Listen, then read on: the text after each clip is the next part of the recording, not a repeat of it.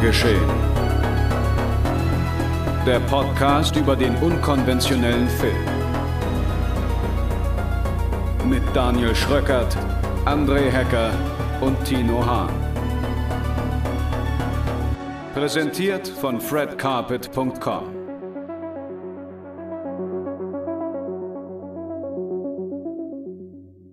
Erdrückende Titel und die Last, ein Klassiker zu sein. Und damit herzlich willkommen zur neuesten Ausgabe Genre Geschehen, Folge Nummer 47. Und ja, meine Damen und Herren, an meiner Seite wie immer meine beiden Mitstreiter.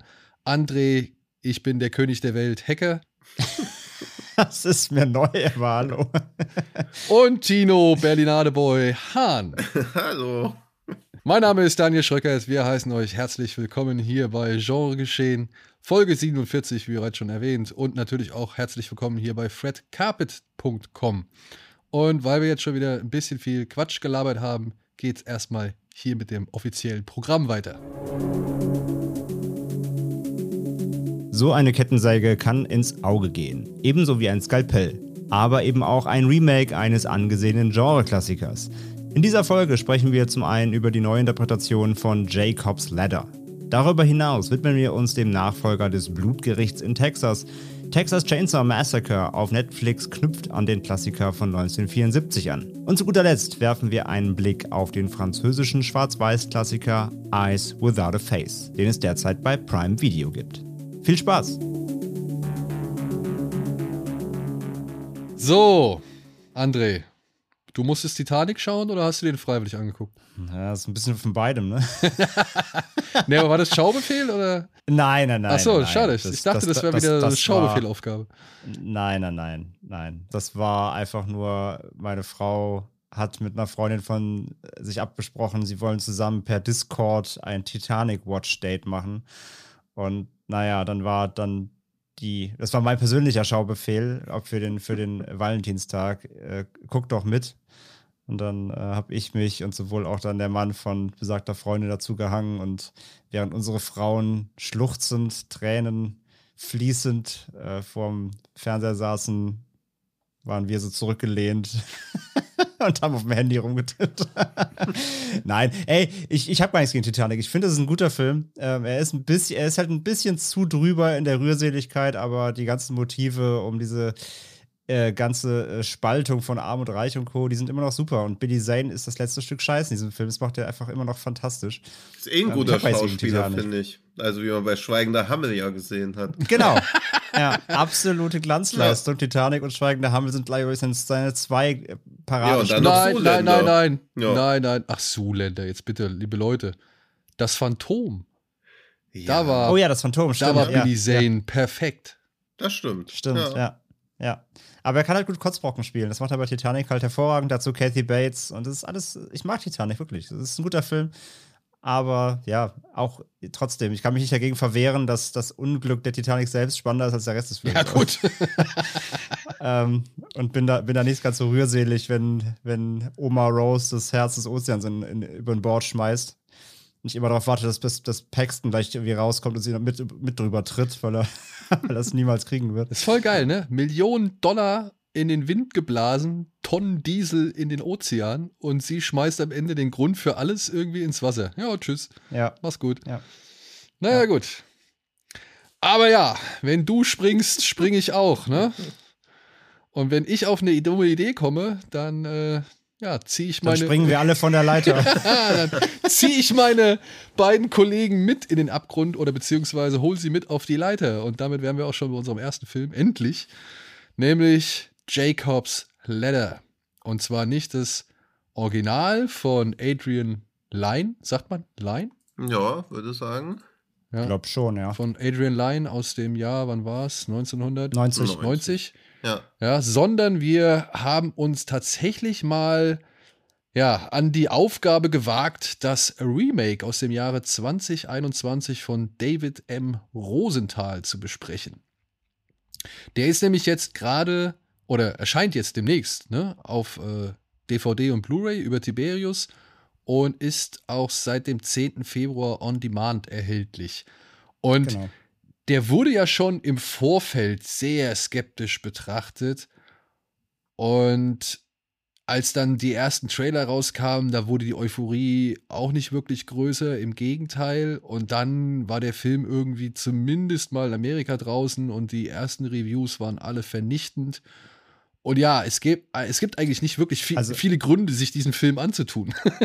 ich sag mal so, wenn du mit skeptisch betrachtet im Vorfeld meinst, dass der eine 1,7 auf Letterbox hat, dann ist das skeptisch betrachtet, ja. Ja, gut, aber der Film wurde ja schon, bevor er überhaupt da war, sag ich mal, eigentlich. Achso, du meinst, ja, ja, okay. Ja, ja also er ja. wurde ja schon relativ zu Beginn äh, zum, zum Scheitern verurteilt. Und ähm, ich weiß gar nicht, ob der Film jemals eine Chance hatte, sag ich mal, eine halbwegs, ja, weiß ich nicht, unvorbelastete Besprechung zu bekommen. Ja, weil ich so, verstehe ich glaub, auch nicht, also er sollte ja eigentlich laut Angaben des Drehbuchautoren sollte es ja eher eine Hommage sein als ein wirkliches mhm. Remake, aber allein wenn sie den identischen Titel benutzen, haben sie sich das ja auch schon komplett verbaut. Zumal sie es eigentlich sich auch einfacher machen hätten können, weil der Roman bzw. das Original stützt sich ja auch auf einen Roman. Mhm. Und hätten sie irgendwie dann einfach, ja, weiß ich nicht, den Titel dann irgendwie genommen oder so. Oder generell einfach einen ganz anderen Titel. Dann wäre die, meine, äh, wäre die Sache meiner Ansicht nach nur halb so wild gewesen. Aber da mhm. kommen wir gleich drauf zu sprechen. Vorher würde ich dann einmal kurz, kurz erzählen, worum es denn in dem Remake geht.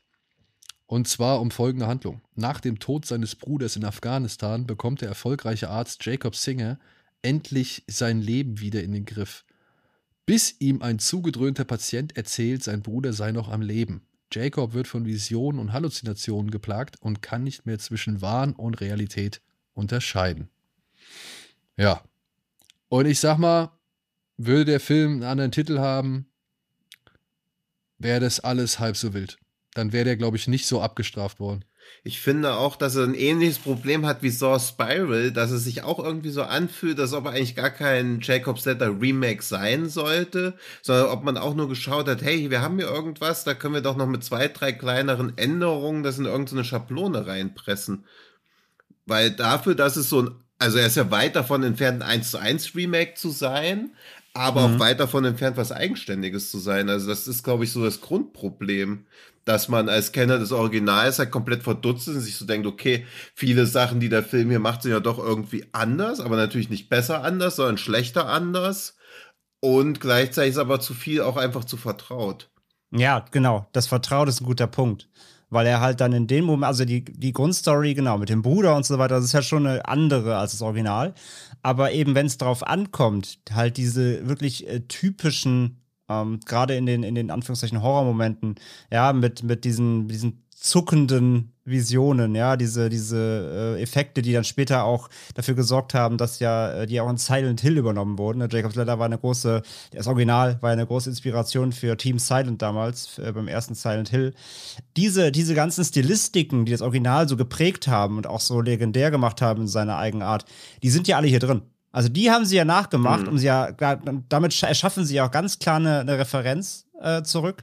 Ähm, genau, aber die Story an sich, die, die schlägt ja völlig andere Wege ein. Mhm. Nur, nur im Grunde diese, diese, da hat jemand Visionen ähm, und war mal im Krieg und hat quasi PTSD. Das ist ja gleich. Aber ansonsten zieht er ja eine komplett andere Geschichte ja. auf. Und das ist halt auch so das Grundproblem des Films, finde ich, weil 1990 war ja so posttraumatische Belastungsstörung bei Soldaten auch noch ein komplett neues Thema. Das war ja überhaupt noch gar nicht aufgegriffen, beziehungsweise war da ja noch so Konsens, die sollen sich mal nicht so anstellen. Wie schlimm kann Krieg schon sein? Also das war ja noch so diese Zeit, wo Krieg noch das große Männerabenteuer in Hollywood-Filmen war. Es gab zwar sowas wie die durch die Hölle gehen, aber ansonsten war ja Krieg eher was Cooles, was Geiles, wo dann ganz verwundert die Leute auf einmal waren, wieso da Leute traumatisiert zurückkommen. Und inzwischen ist das ja einfach Konsens, dass ein Drittel aller Soldaten so eine posttraumatische Belastungsstörung hatten. Dann kannst du ja auch gar nicht mehr so einen Film machen, der quasi aus einer posttraumatischen Belastungsstörung so einen Suspense-Horror macht. Also es wäre heute Kino, ja. Ja. Würdest du, also ich weiß nicht, ich glaube, die über Aussage von wegen vor 1990, das würde ich nochmal überdenken, oder? Da gab es doch schon einiges, oder? Ja, deswegen meine also ich, ich ja sowas wie die durch die Hölle gehen, aber halt Konsens war ja schon eher, oder auch sowas wie Platoon, aber es war noch nicht so klar, dass Leute nach Hause kommen und wirklich so eine posttraumatische Belastungsstörung haben, sondern eher so, puh, das war eine schlimme Zeit, gut, dass wir wieder hier sind und wir haben ja auch für eine gerechte Sache gekämpft. Also das war alles noch nicht so etabliert und auch noch gar nicht so in, in der breiten Allgemeinheit angekommen, dass Soldaten jahrelang noch unter Traumata leiden. Das Rambo? meinte ich damit. Ja, aber auch. Apocalypse Now. Ja, äh, also es gab schon Filme, aber gleichzeitig, wann gab es den letzten Film, wo mal Krieg als geiles Männerabenteuer gezeigt wurde? Das war ja in den 90ern sowas wie Missing in Action oder so. Sowas gibt's ja jetzt nicht mehr ansatzweise, beziehungsweise übernehmen die neueren Rambo-Filme ja eher diesen Missing in Action-Part. Also ich bin schon der Ansicht, dass posttraumatische Belastungsstörungen erst in den letzten zehn Jahren so einen allgemeinen, ja eben seit Afghanistan-Krieg, eigentlich erst seit Afghanistan-Krieg wirklich in der Mitte der Gesellschaft angekommen ist. Und vorher wurde das, glaube ich, eher so als, mh, hm, die stellen sich aber ein bisschen an, abgehakt.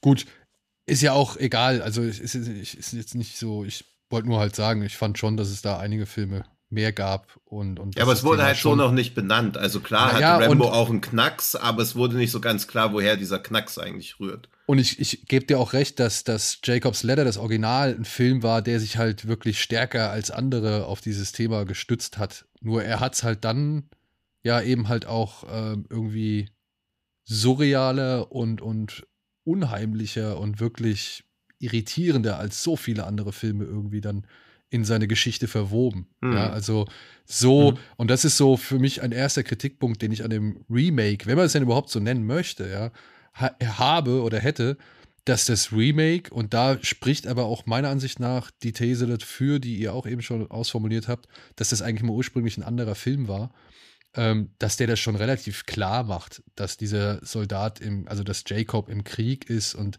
dass da hier die Ebenen, die verschwimmen ja schon direkt von, von Beginn an. Also man muss sich ja innerhalb der ersten fünf Minuten irgendwie keine Illusion darüber machen, dass hier nicht die reine Realität oder Wahrheit abgebildet wird. Mhm. Und das fand ich halt schon ein bisschen schade so, weil man, man hat überhaupt keine Zweifel, dass da irgendwas im Argen liegen muss, wenn er merkwürdig in die Gegend guckt und dann man vorher schon gesehen hat, wie er so eine stressige Operation im Krieg irgendwie absolvieren musste. Also ja. das, das ist halt alles sehr on the nose, was hier passiert so. Aber ich war dann trotzdem überrascht, dass das meiner Ansicht nach nicht allzu schlimm aussah. Zumindest jetzt auf meinem Fernseher und mit dem Screener, den ich hatte. Ja. Also ähm, ich fand, das hat schon was hergemacht. Das hatte äh, äh, anhand des Trailers meiner Ansicht nach einen deutlich billigeren Look.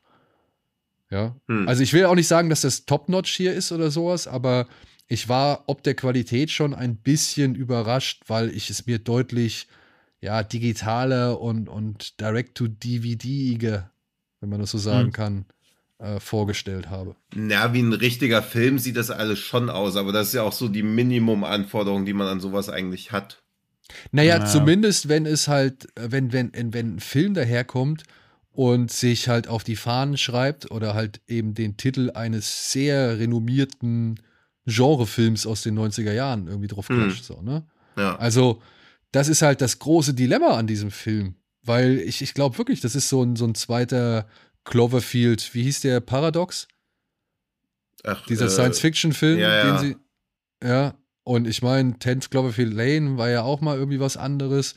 Und äh, es gibt noch eine Menge andere Filme in letzter Zeit, die eigentlich irgendwie mal in eine andere Richtung gehen sollten oder eigentlich mal mit einem anderen Titel angedacht waren. Aber man hat sich halt gedacht, okay, bevor wir das Ding gar nicht mehr irgendwie an den Mann oder die Frau kriegen, dann geben wir halt irgendwie noch was ja, Bekanntes mit auf den Weg. Also ich meine, das ist ja auch eine waghalsige These von uns. Das ist ja nur eine Annahme, aber da sich dann zu denken, hey, da können wir doch irgendwie Jacobs Letter als zugkräftiges Marketingpferd jetzt vor den Karren spannen, das ist natürlich auch wieder völlig absurd. Also so oder so war ja gar nicht die Möglichkeit da, dass das irgendwie durch die Decke gehen kann. Also Jacobs Letter ist natürlich so ein Achtungserfolg gewesen, ja, aber auch kein Film, der hunderte Millionen Umsatz gemacht hat. Also nee.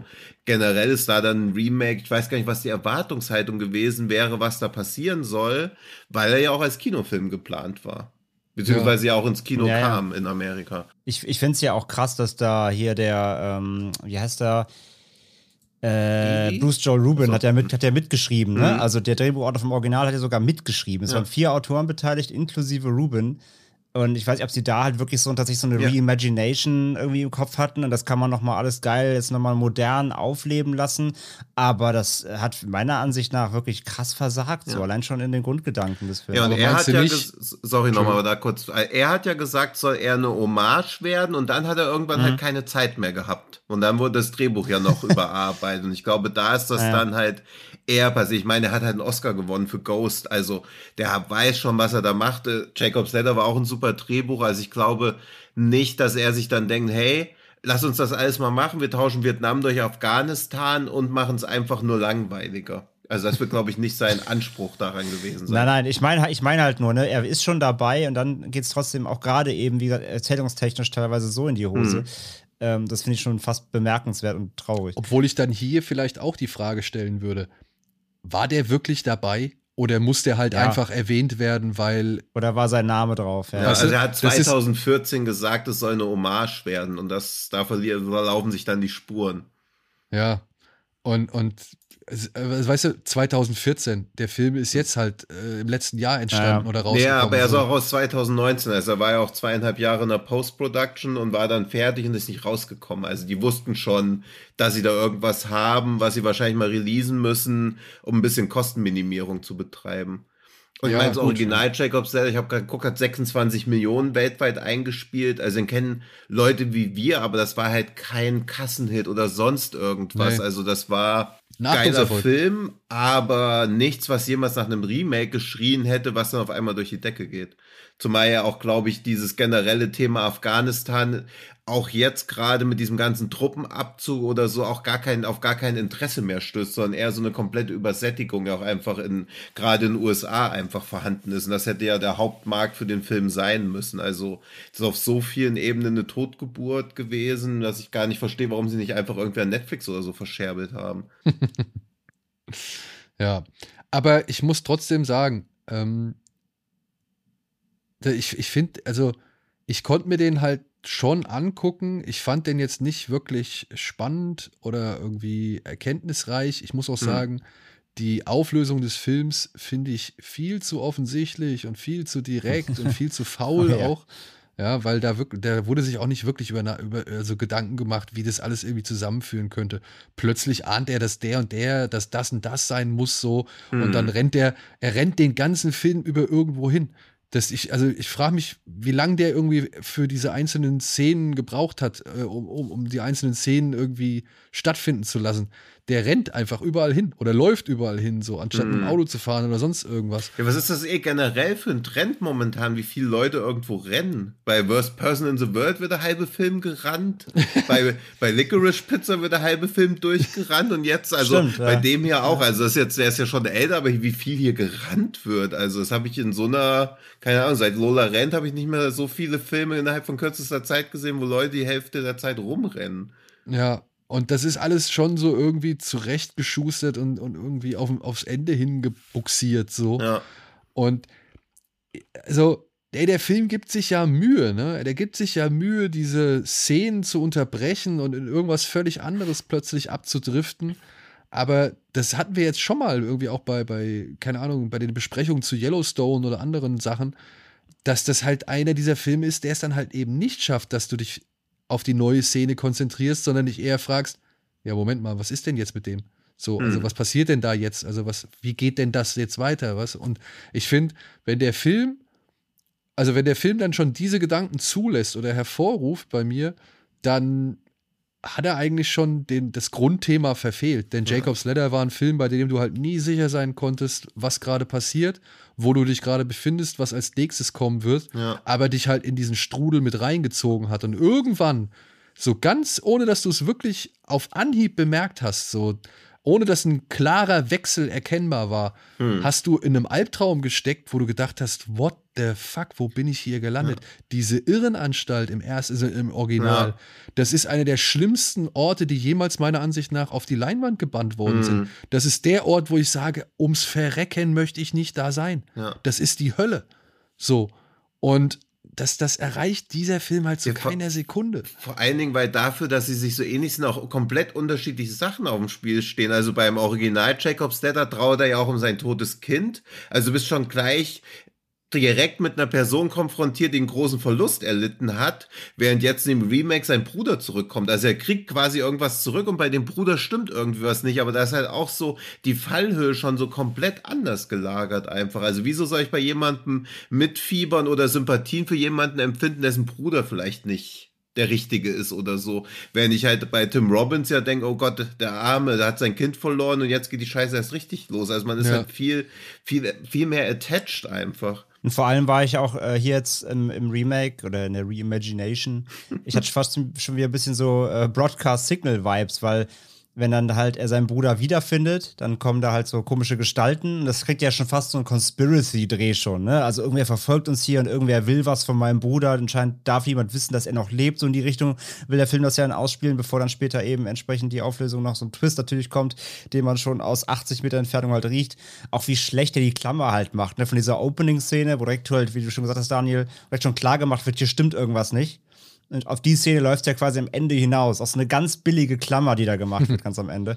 Ähm, also der Film wirklich, der, der, äh, das, das, das Drehbuch ist wirklich so übelst geradlinig und äh, jeder, der schon mal drei Genrefilme geguckt hat, weiß halt sofort, was Phase ist. Es ist halt so richtig schade, weil, weil ich halt recht gebe. Ich konnte den auch gucken. Das war halt, also es ist halt kein, der Film ist ja an sich kein Unfall, so rein vom visuellen her. Ich fand den Cast auch äh, ordentlich ja. und so. Das hat ja funktioniert, aber der ist so so zielführend doof und, und, und einfach nur einfach nur öde, ähm, dass da nichts passiert. Auch wenn er so solche, solche, solche Sachen machen will, so clevere Sachen, Anführungszeichen, wenn ihn irgendwelche Leute erkennen, du weißt aber nicht warum, und später wird es dann aufgelöst, warum sie ihn erkennen, aber das ist überhaupt keine Erkenntnis, sondern du bist halt so, ja, okay, toll.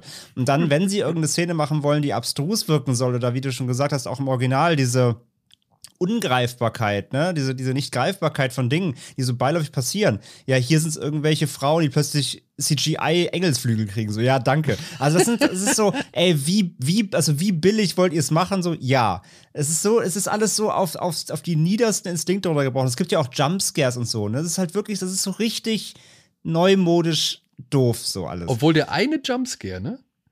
Den fand ich echt nicht. Welcher? Das war, wo er unten in, in diesen Tunneln da nach seinem Bruder sucht.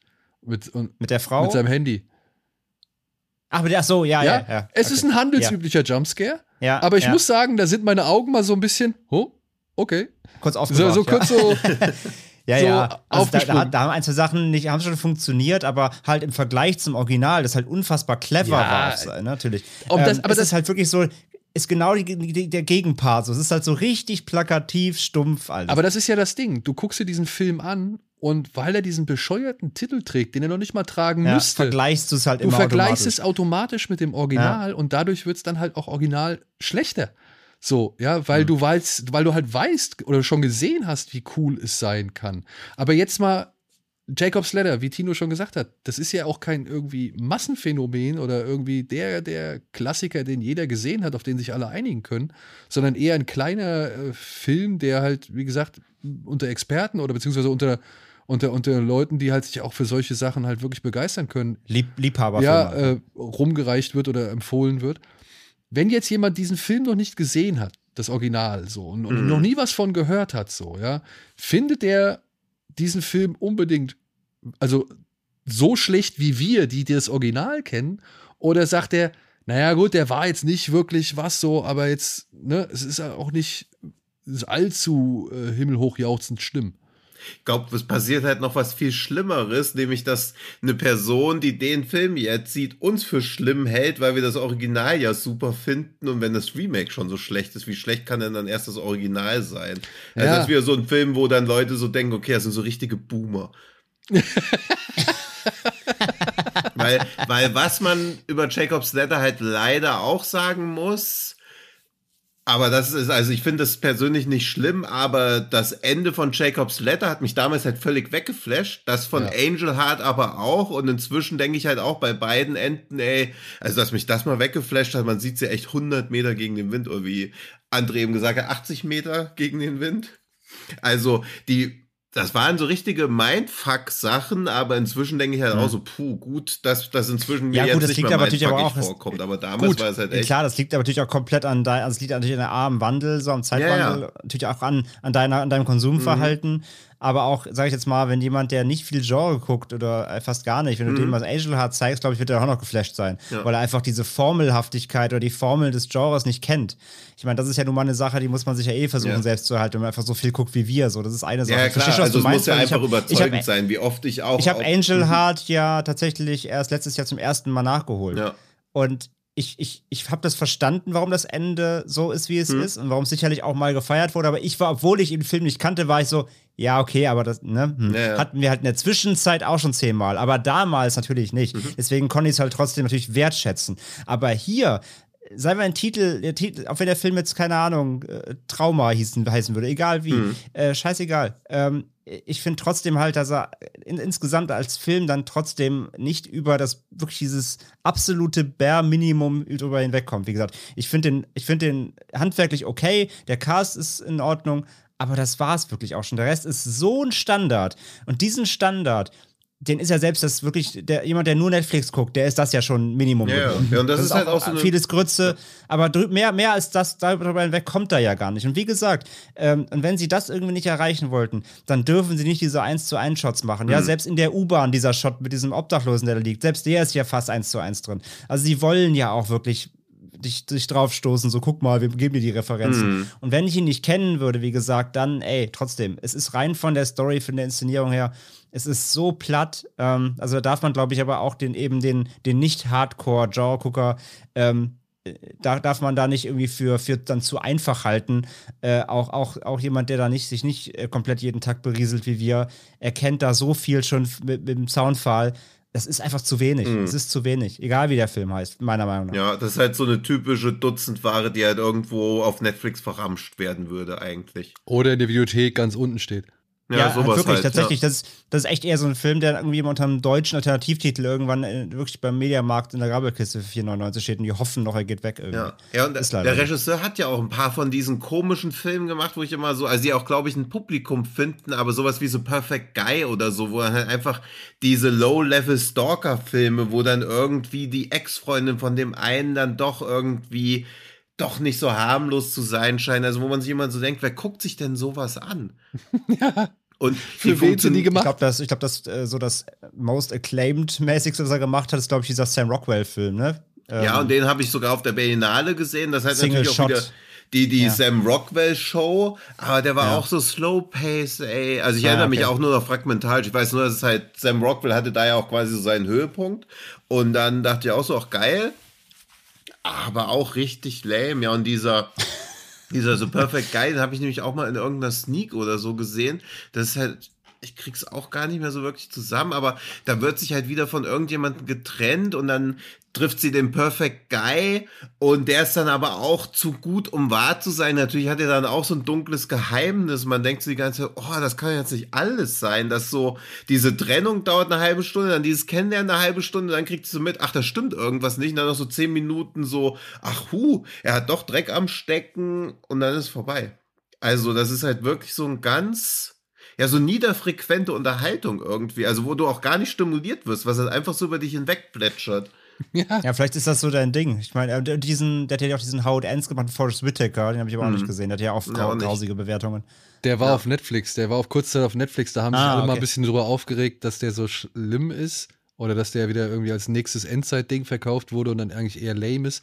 Der kommt jetzt auch demnächst nochmal irgendwo auf dem Streamingdienst bei Ah, ja, okay. Sky oder, oder Amazon. Ich bin mir nicht ganz so sicher, aber ja, der, das ist der einzige, den ich jetzt von ihm wirklich so mal kannte, beziehungsweise irgendwas von dem gehört hatte, aber auch Mhm. nur, weil er halt eben nicht gut sein soll, beziehungsweise halt auch schlecht. Ja, und Ja. wenn sich das schon durch deine Vita zieht, dann schwierig. Ja, aber das Ja. sind halt diese Filme, ne? Die werden halt irgendwie, keine Ahnung, alle fünf Minuten kommt davon, glaube ich, einer raus. ja, ja. Und wir wissen gar nicht, äh, woher die alle kommen oder für welchen Markt die produziert sind. Aber irgendjemand muss es wohl abnehmen. Und naja, Ja, sie kosten halt wahrscheinlich auch nichts. Ja. Also ich meine, kostet auch nichts. Also ich meine, Jacob Sells sieht jetzt auch nicht so mega billig aus, aber sowas wie so Perfect Guy oder Single Shot. Ich meine, da rennen sie halt im Wald rum mit Gewehren zu dritt. Also, das ist alles schon günstig produziert und vielleicht hofft man ja wirklich, dass man dafür einen Abnehmer findet und die Videothekenzeiten sind jetzt vorbei, deswegen glaube ich, es wird schwieriger mit so Filmen Kohle zu verdienen. Aber ich meine, wenn die ganzen Steven Seagal-Filme früher funktioniert haben und Dolph Lundgren-Sachen, warum soll sowas jetzt nicht auch Kohle machen? Also, Jacob's ich wette. Jacobs Ladder, Ja. ja. Ich wette, Jacobs Ladder hier wird safe in den nächsten ein, zwei Wochen im 99 Cent Amazon Prime Wochenenddeal drin sein, aber 100 Prozent. Ja. Schickt sich jetzt schon. Ja, und ich glaube, der wird keine nennenswerten Erlöse irgendwie machen, aber ich meine, er ist seit 2019 fertig. Da kann man auch mit Corona wenig entschuldigen. Der ist halt jetzt einfach draußen. Irgendwas mussten sie halt mitmachen und ja. Das, Anzünden Ja. geht nicht. da ist Es ist- jetzt, ja. Ich finde es halt eher bedauerlich. Also ich würde, die- also Ja. ich, ich stufe den Film eher unten ein, weil ich genug kenne, das besser ist. Und weil der Film halt wirklich nicht viel Neues macht, so, ja. Und ich bin da auch bei. Ich fand, die Schauspieler machen das eigentlich alle relativ ordentlich.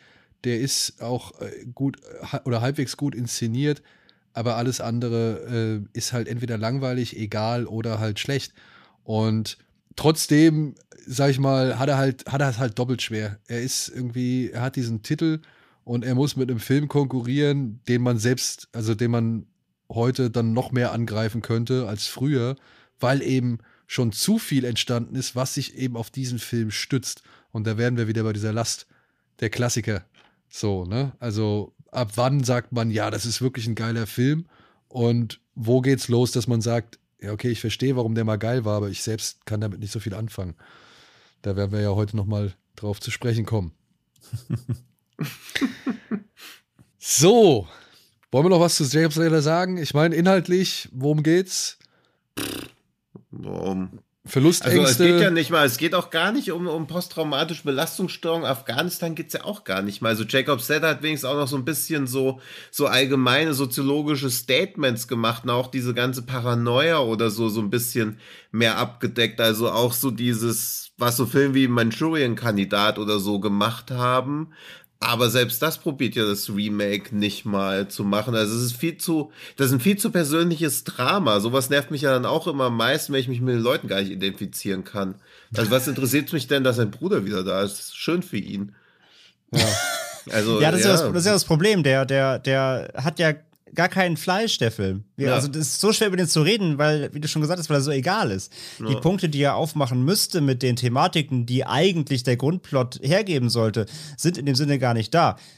Es gibt noch eine Sache, ich meine, das wäre jetzt, das wäre halt über ein Spoiler, wenn ich das jetzt sagen würde, was was vielleicht noch das Interessanteste am Film ist, aber selbst das ist halt so. Äh, Ja, also, Also- sagen wir es mal so, der Film versucht ja schon irgendwie zu sagen, dass Amerika nicht so wirklich viel mit den Veteranen anfangen kann, beziehungsweise die Veteranen allein lässt. Das ist ja auch etwas, was, äh, was jetzt halt das Original gemacht hat oder was auch andere Filme schon gemacht haben, so.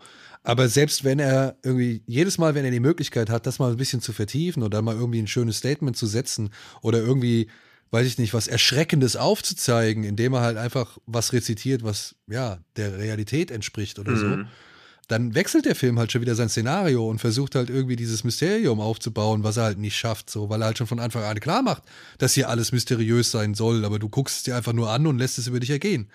Und ja, auch diese, diese Thematik lässt der Film leider zugunsten dieses privaten Schicksals echt einfach dahin siechen.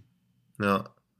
Und ich habe jetzt nochmal mit diesem Drehbuchautor nachgeguckt. Also Ruben wird als based on the screenplay Ja. äh, genannt Ja, und alle okay. anderen haben halt wirkliche Screenwriting Credits, unter anderem auch Jake Wade Wall und der hat davor Cabin Fever 3 geschrieben. Den ich jetzt auch nicht so schlecht fand, aber ist jetzt auch kein, äh, keine Visitenkarte dafür, jetzt besonders gute Drehbücher hinzulegen. Ja. Und mit, mit nicht schlecht, er hat auch das Drehbuch zum Hitcher Remake geschrieben. Also ich sehe da, und zu When a Stranger Calls, also ich sehe da ein bisschen so eine, so ein Muster in schlechten Remakes, das Drehbuch schreiben. Weil When a Stranger Calls ist doch auch dieses, das Grauen kommt um 10, oder? Wenn ich das richtig in Erinnerung habe. Ja, glaub, die- dieses glaub, das- ja, Babysitter-Ding. Ja, ja, ja, okay. Da war das Remake halt auch kacke, das Hitcher Remake und auch immer Filme, die so Klassiker oh, waren. das Hitcher Remake ist gar nicht so kacke, finde ich. Ja, also im, im Vergleich ja, aber als eigenständiger Film. Aber das ist ja auch so ein bisschen das, grunds das grundsätzliche Problem. Er hat jetzt dreimal ein Drehbuch geschrieben für ein Klassiker-Remake. Und es sind dreimal, Kla ja gut, Klassiker-Remake impliziert schon, dass Klassiker waren. Also es waren dreimal Klassiker. Da kannst du halt nur scheitern. Das ist ja auch super unbefriedigend eigentlich. Ja. Und dieses When a Stranger Calls ist eigentlich noch fast der beste, aber da hat ja auch unser guter Freund Simon West Regie geführt. oh, natürlich. Ja. Als er noch, als er noch Ja, so, eben. Rest, Also noch, so einen Restfunken übrig hatte. Ja. Oh, über den können wir uns auch mal mehr Gedanken machen. Der hat ja diesen Legend Hunters, also ein Skyfire, der ist jetzt komplett in Dings in China abge. Ja, ja, Stürzt. Skyfire habe ich gesehen. Naja, ich weiß. Und das war ein Erlebnis. Ja. So, alles andere, beziehungsweise im Gegensatz zu Jacobs Letter. Aber ich muss sagen, alles in allem fand ich ihn jetzt nicht so schlimm, wie er vielerorts gemacht wird. Auch wenn er halt einfach nicht, also mit vielem einfach nicht mithalten kann, was Ja. vielerorts gemacht wird. So, ja. Entschuldigung, aber das als random Fun Fact, ich habe mir gerade durchgelesen, worum es im neuen Film von seinem West geht. Und er hat ja schon Tomb Raider gemacht. Und im neuen Film geht es um ein Team, was ein Tomb Raiden will, der von Master Tomb Raiders gebaut wurde. Ja, und spielt größtenteils in Russland, im St. Katharinen-Palast in St. Petersburg und natürlich auch wieder eine chinesische Produktion. Mit Ja. Alicia Vikander. Ja. kommt, kommt bald. Also, The Legend Hunters. Film über gespannt. Tomb Raider, wen holen wir? Ja, den Typ, der schon mal Tomb Raider gemacht hat. Ja. Alles klar. Ja, Passt doch. Macht komplett Sinn. Passt Ja. doch. Ja, das, das Ding ist mit Jacobs Letter, weißt du, wenn, wenn, ich, wenn ich zum Film sage, so wie Uncharted jetzt, ja, der, der, ist, der ist zwar nicht herausragend, aber der ist so solide, dass ich unterhalten bin und dann sage ich, okay, den kann man gucken.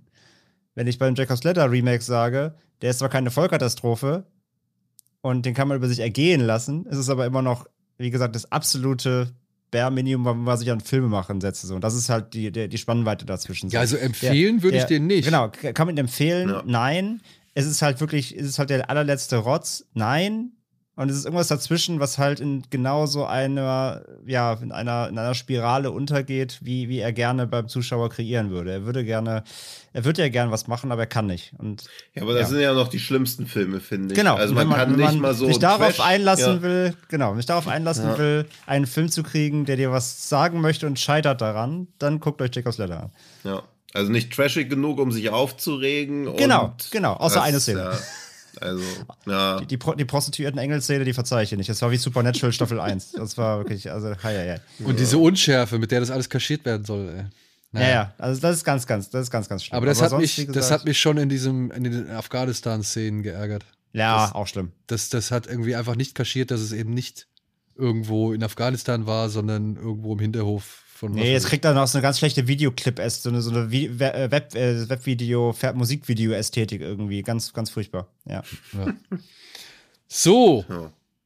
kommen wir jetzt zu einem Film, der es noch schwerer haben wird und trotzdem wahrscheinlich von mehr Leuten gesehen wird als Jacob's Ladder. Kommen wir zu Texas Chainsaw Massacre. Was? Welcher denn? ja. ja.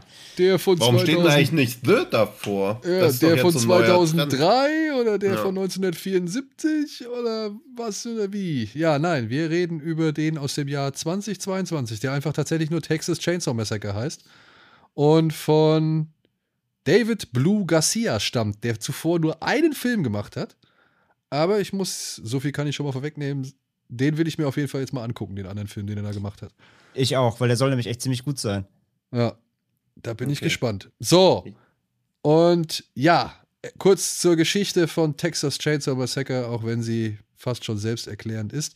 Nach fast 50 Jahren des Versteckens kehrt Leatherface zurück, um eine Gruppe idealistischer junger Freunde zu terrorisieren, die zufällig seine sorgfältig abgeschnittene, äh, abgeschirmte Welt in einer abgelegenen texanischen Stadt stören. Das ist eine wirklich sehr spärliche Inhaltsangabe, die Netflix hier zur Verfügung gestellt hat. Man könnte tatsächlich schon sagen, und da wären wir schon bei einem ersten für mich positiven Aspekt. Diese Geschichte dreht sich nicht darum, dass irgendwelche Jugendliche wieder mal, äh, keine Ahnung, das Hinterland erkunden wollen oder irgendwie ein paar Joints auf der Wiese rauchen möchten und sich dabei halt mit irgendwelchen Einheimischen anlegen oder keine Ahnung was. Nein, es geht hier tatsächlich um ein paar Investoren oder um eine Gruppe von jungen Leuten, die in einer Kleinstadt ein nächstes Idyll errichten wollen für Leute, die aus der Großstadt fliehen möchten. Ja, also sie haben hier so eine abgeranzte Kleinstadt und die wollen sie jetzt halt als, wie, wie sagt man das? Da ja, also ein bisschen ja schon voll auf den Leim gegangen. Wen? ja, den ganzen komischen Influencern da. Es waren doch die allergrößten Arschlöcher. Die ja, da einfach irgend so eine. Also Nein. die gentrifizieren ja einfach so eine Kleinstadt, weil sie da die Leute, die kein Geld mehr haben, um sich das leisten zu können, billig aus den Häusern raushauen. Ja, ja, aber ja. Was, was, was widerspricht dem, was ich jetzt gesagt habe? Sie Na, sagen, dass es ja kein Idyll ist. Nein, ah, ja, das ist, ich habe in ihrem Sinne gesprochen. Ach so, ah, okay. Ja, also sie wollen da ja oder werben damit, dieses, dieses kleine Städtchen in das kleine Paradies zu verwandeln, in das Großstädter flüchten können, die halt eben genug von der Großstadt haben. Ja. Also so zu verkaufen sie es zumindest am Anfang. Ja, ja, und das ist ja. also, um mal einzusagen, also ich finde den Film deutlich besser als erwartet. Aber dieser Auftakt, wieso, weshalb sie da sind, der ist ja grenzdebil. Also das ergibt ja überhaupt keinen Sinn, dass eine Horde von 20-Jährigen in so eine Redneck-Stadt zieht mit 1700 Einwohnern, wo weder Infrastruktur existiert noch sonst irgendwas. Aber wenigstens hat diese 1700 Einwohner-Stadt natürlich ein Waisenhaus, wie jede 1700 Einwohner-Stadt. Also es ist komplett unklar, wie sie das Ganze betreiben wollen. Es ist komplett unklar, wie sie das bezahlen wollen. Und das ist halt wieder so dieses typische, was jetzt auch noch zwei, drei Jahre wahrscheinlich weitergeht, bis das wieder normalisiert hat, so ein, so ein unreflektiertes Influencer-Bashing. Äh, Würde ich nicht unbedingt sagen. Okay. Denn es gibt tatsächlich schon mehrere Dinge, die das irgendwie dieses Thema aufgreifen. Ja, ich gebe dir recht. Es ist natürlich abstrus zu sagen, dass diese ganzen Hipster oder jungen Menschen oder was weiß ich, dass die so weit raus in die Wildnis ziehen würden, so, ja. Aber diese Landflucht ist ja tatsächlich schon wieder ein Thema. Ja, auf Instagram gibt es dieses, wie heißt das, Cottage Porn mhm. oder so. Und, und äh, es gibt ganz, also hier auf, auf, weiß ich nicht, ist das ZDF Neo oder so? Da gibt es auch irgendwie eine Serie, wie heißt die? Ah, da, wo du mitgemacht hast. Ja, wo ich mitgemacht habe. Ja. Genau. Die erste Jetzt zieh mich da nicht mit rein. die erste Staffel zumindest erzählt ja. auch von, von äh, Berliner, was weiß ich, Endzwanzigern, mit 30ern, Anfang 40ern, die halt aus Berlin raus irgendwie aufs Land ziehen, weil sie es halt da irgendwie geiler finden, beziehungsweise diese Großstadt nicht mehr irgendwie haben wollen. Ja, das, das kann ich auch alles nachvollziehen, aber ich meine, diese Stadt, also es sieht halt einfach aus wie die Karl-May-Festspiele in Bad Segeberg. Du siehst genau, diese Häuserattrappen sind halt einfach wie Pappwände dahingestellt worden. Es wird ja auch nur in ein einziges Gebäude reingegangen. Es ist halt wie so ein, wie so ein PS2-Rollenspiel, wo du immer an den Türen stehst und sie gehen halt nicht auf, bis auf das einzige, wo es handlungsrelevant ist. Ja, ja, und, auch ja, da, ja. auch da möchte ich nicht widersprechen.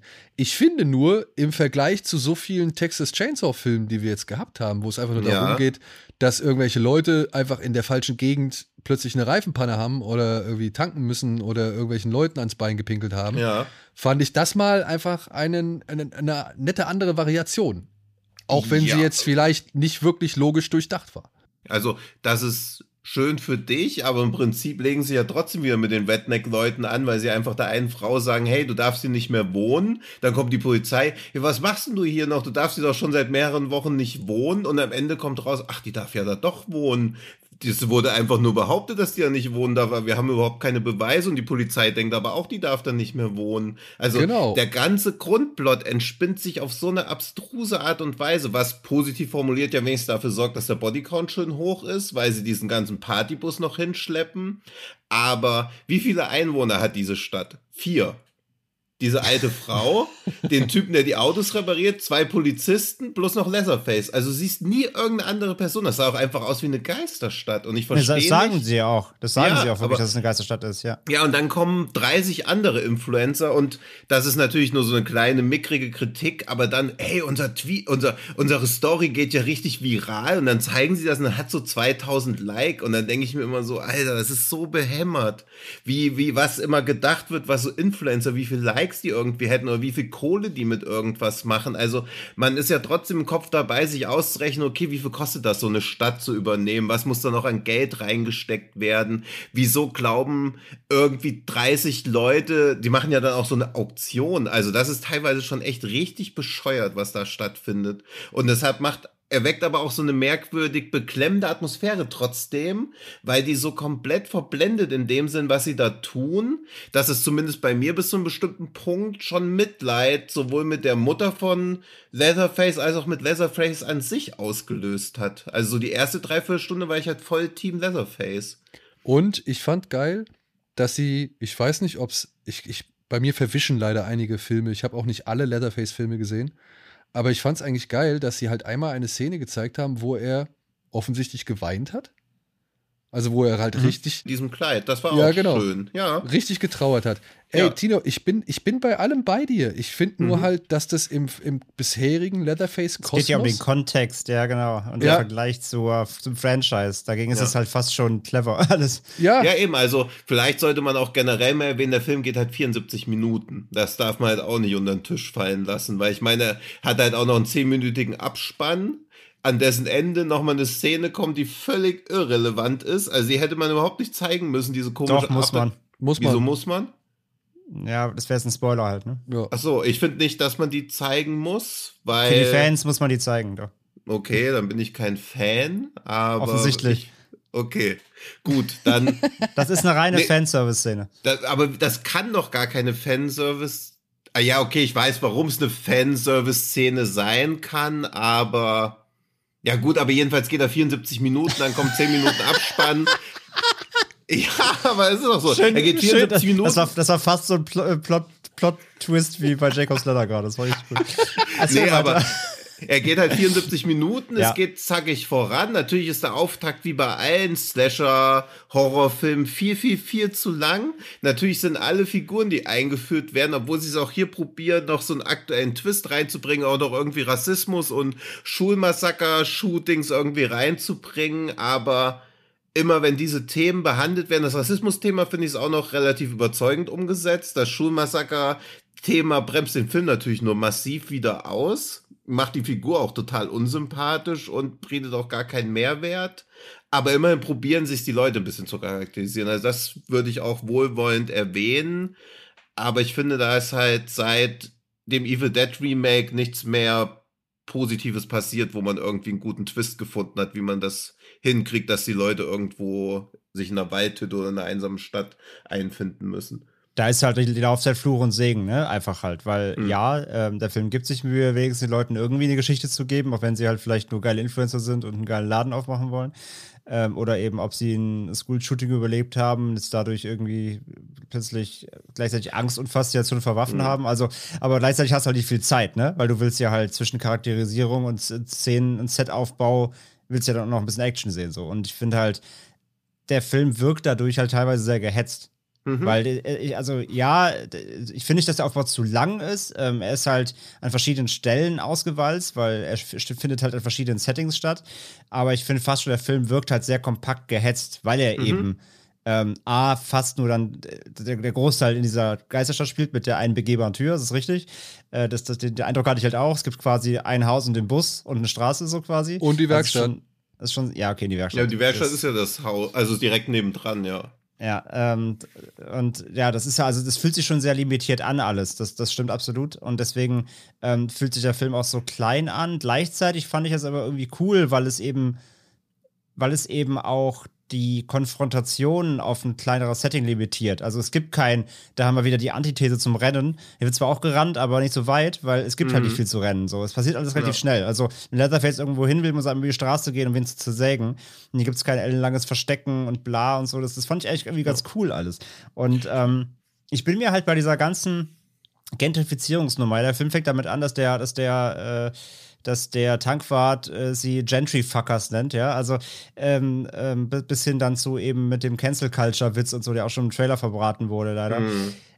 Ich, ich habe ganze Zeit überlegt bei diesem Film tatsächlich, und da würde ich mal interessieren, was, was ihr gedacht habt danach.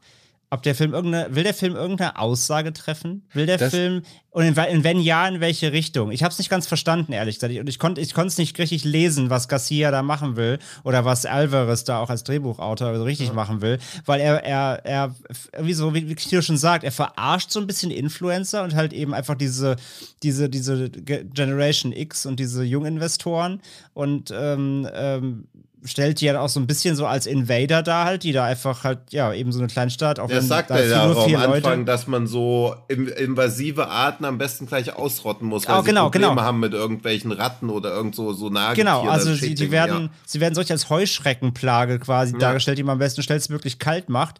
Und wie Mhm. du auch schon sagst, ich hatte auch irgendwie eine gewisse Zeit im Film, war ich so ein bisschen Team Leatherface, weil er auch so extrem cool inszeniert wird diesmal. Der, Mhm. er, immer wenn er auftaucht, die Kameras von unten, er ist halt einfach auch, der Schauspieler ist auch einfach riesig halt, ne? Das ist einfach, Ja. ist eine krasse, krasse ähm, Bestie, so. Die Maske fand ich auch wieder richtig geil diesmal. Und er ist so, Mhm. er ist so elegant diesmal. Er schmeißt mit Waffen, er trifft irgendwie Leute auf 30 Meter mit dem Hammer im Gesicht. Irgendwie, ich fand ihn, er war so, er war so dynamisch cool inszeniert, obwohl es ja, das fand ich auch so witzig, weil damals, als die ersten ähm, Infos zum Film rauskamen, hieß es ja so, ja, es soll so ein bisschen wie Old Man Logan werden, nur mit Leatherface, ne? Er ist jetzt ein alter Mann und so. Es klang ja schon, als ob du da so Leatherface an der Krücke hast, aber es ist ja null. Er ist dynamischer als je zuvor irgendwie. Ja, Aber- deswegen war ich eine lange, Sekunde ganz kurz, deswegen war ich auch eine lange Zeit wirklich auch so Team Leatherface, weil, weil irgendwie die, die eigentlich die guten Anführungszeichen sein sollen, was sie aber nicht sind, weil sie auch Arschlöcher sind, das wird auch schon klar so. Aber deswegen irgendwie waren, wurden, in meinen Augen wurden die, äh, wurden die Opfer immer so ein bisschen runterdegradiert. Und deswegen habe ich nicht ganz durchgeschaut, äh, ich konnte nicht ganz durchblicken, ob der Film eine Aussage in irgendeine Richtung treffen will, wenn ja, was sie sein soll. Das habe ich auch null gecheckt, weil irgendwie dafür, dass er sich über sie lustig macht, sind sie halt trotzdem zu sehr Protagonisten. Also man soll ja auch irgendwie mit ihnen mitleiden, beziehungsweise ist ja sonst überhaupt niemand da, mit dem, mit dem man mitfühlt. Und sie wirken ja trotzdem wie Leute, die zumindest, also, dass sie da auch aufrichtig schockiert waren, als dann Leatherface Mutter stirbt, weil das wollten sie ja auch nicht. Also sie werden ja trotzdem als Menschen dargestellt, nicht als so Ja. Schlachtvieh. Aber da war es auch irgendwie schon zu spät, weil sie werden halt so dermaßen unsympathisch eingeführt, was aber auch einfach nur unsere Lesart sein könnte. Weil im Prinzip macht sie sich über den Typen lustig mit der Knarre und er kontert dann ja recht gewitzt, aber auch nur auf dem Niveau, dass wir so denken, okay, für einen Redneck-Typen war es jetzt erstaunlich schlagfertig. Also wirklich, wirklich gewinnen tut bei dieser ganzen Charaktereinführung ja eigentlich niemand. Ja, auch Leatherface Mutter denkt man ja auch so, ach, irgendwie ist die doch ganz nett, aber dann schlägt das natürlich auch gleich wieder über, als sie den Typen dann rassistisch beleidigt. Und er hat ja auch das berechtigte Interesse, dass diese, äh, diese Flagge halt einfach weggehängt Konföderierten wird. Flagge, ja. Die konföderierten Flagge wegkommt. Also es sind ja alle in dem, was sie machen und in ihrem Antrieb eigentlich rechtschaffen. Bloß kann es denen ja eigentlich auch nicht also das können die ja auch nicht schlecht finden, wenn diese Stadt wieder ein bisschen revitalisiert wird. Ob man jetzt halt irgendwie einen Foodtruck in einer 1700 Einwohnerstadt braucht, das ist halt auch, also das ist halt echt so beknackt. Das Einzige, was es ein bisschen rettet, ist, dass sie ja dann sagt, sie kommt auch aus dieser Gegend. Ja, oder Und- ihre Mutter oder ihre Oma, nee, ihre Und- Oma, glaube ich. Also, Und das ja. fand ich auch eine der atmosphärisch stärksten Szenen eigentlich am Anfang, wo man natürlich auch wieder so denkt, boah, jetzt sind sie an der Tankstelle, das ist so tausendmal da gewesen, jetzt wieder diese Polizisten, wo man aber auch so merkt, ach, eigentlich sind die Polizisten zwar so ein bisschen konservativ, aber eigentlich doch so das Herz am richtigen Fleck. Aber das Wo man dann macht so der denkt, Film ach, doch. Also, Ja. Mhm. ich finde, und das ist das Schwierige an dem Film. Ich finde, der Film relativiert ziemlich viel die Verfehlungen oder Klischees, die wir halt bisher, also gerade was die, was diese Südstaaten angeht, in, in Horrorfilmen kennengelernt haben. Ja. Genau das. Der, da kommt dieser Typ an, den sie in der deutschen Übersetzung, das war für mich der, das war für mich der erste, also der Moment, wo ich gesagt habe, hier schalte ich ab, beziehungsweise hier schalte ich um zur englischen Synchro. Den nennen sie im Original nennen sie ihn irgendwie Coal Loader oder so, als er mit seinem Ja. Truck da lang donnert. Ja. Hm. Und äh, auf Deutsch sagen sie Umweltsau. Und da Ja. habe ich mir gedacht, nee, das ist mir hier zu viel Neusprech und habe dann lieber Mhm. die, die Originalsynchro dann angemacht. Ich wollte halt mal in die deutsche reinhören. Ich fand es Ja. bis, dahin, bis dahin auch ganz gut.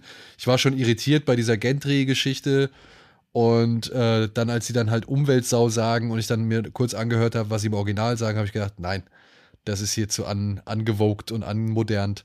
Hm. Und aber das ist so das, was ich bemerkt habe, auch, also ich auch bemerkt habe, was mich dann bis zuletzt irgendwie verwundert hat. Du Das hast den, Ein bisschen wie bei Halloween Kills auch, oder?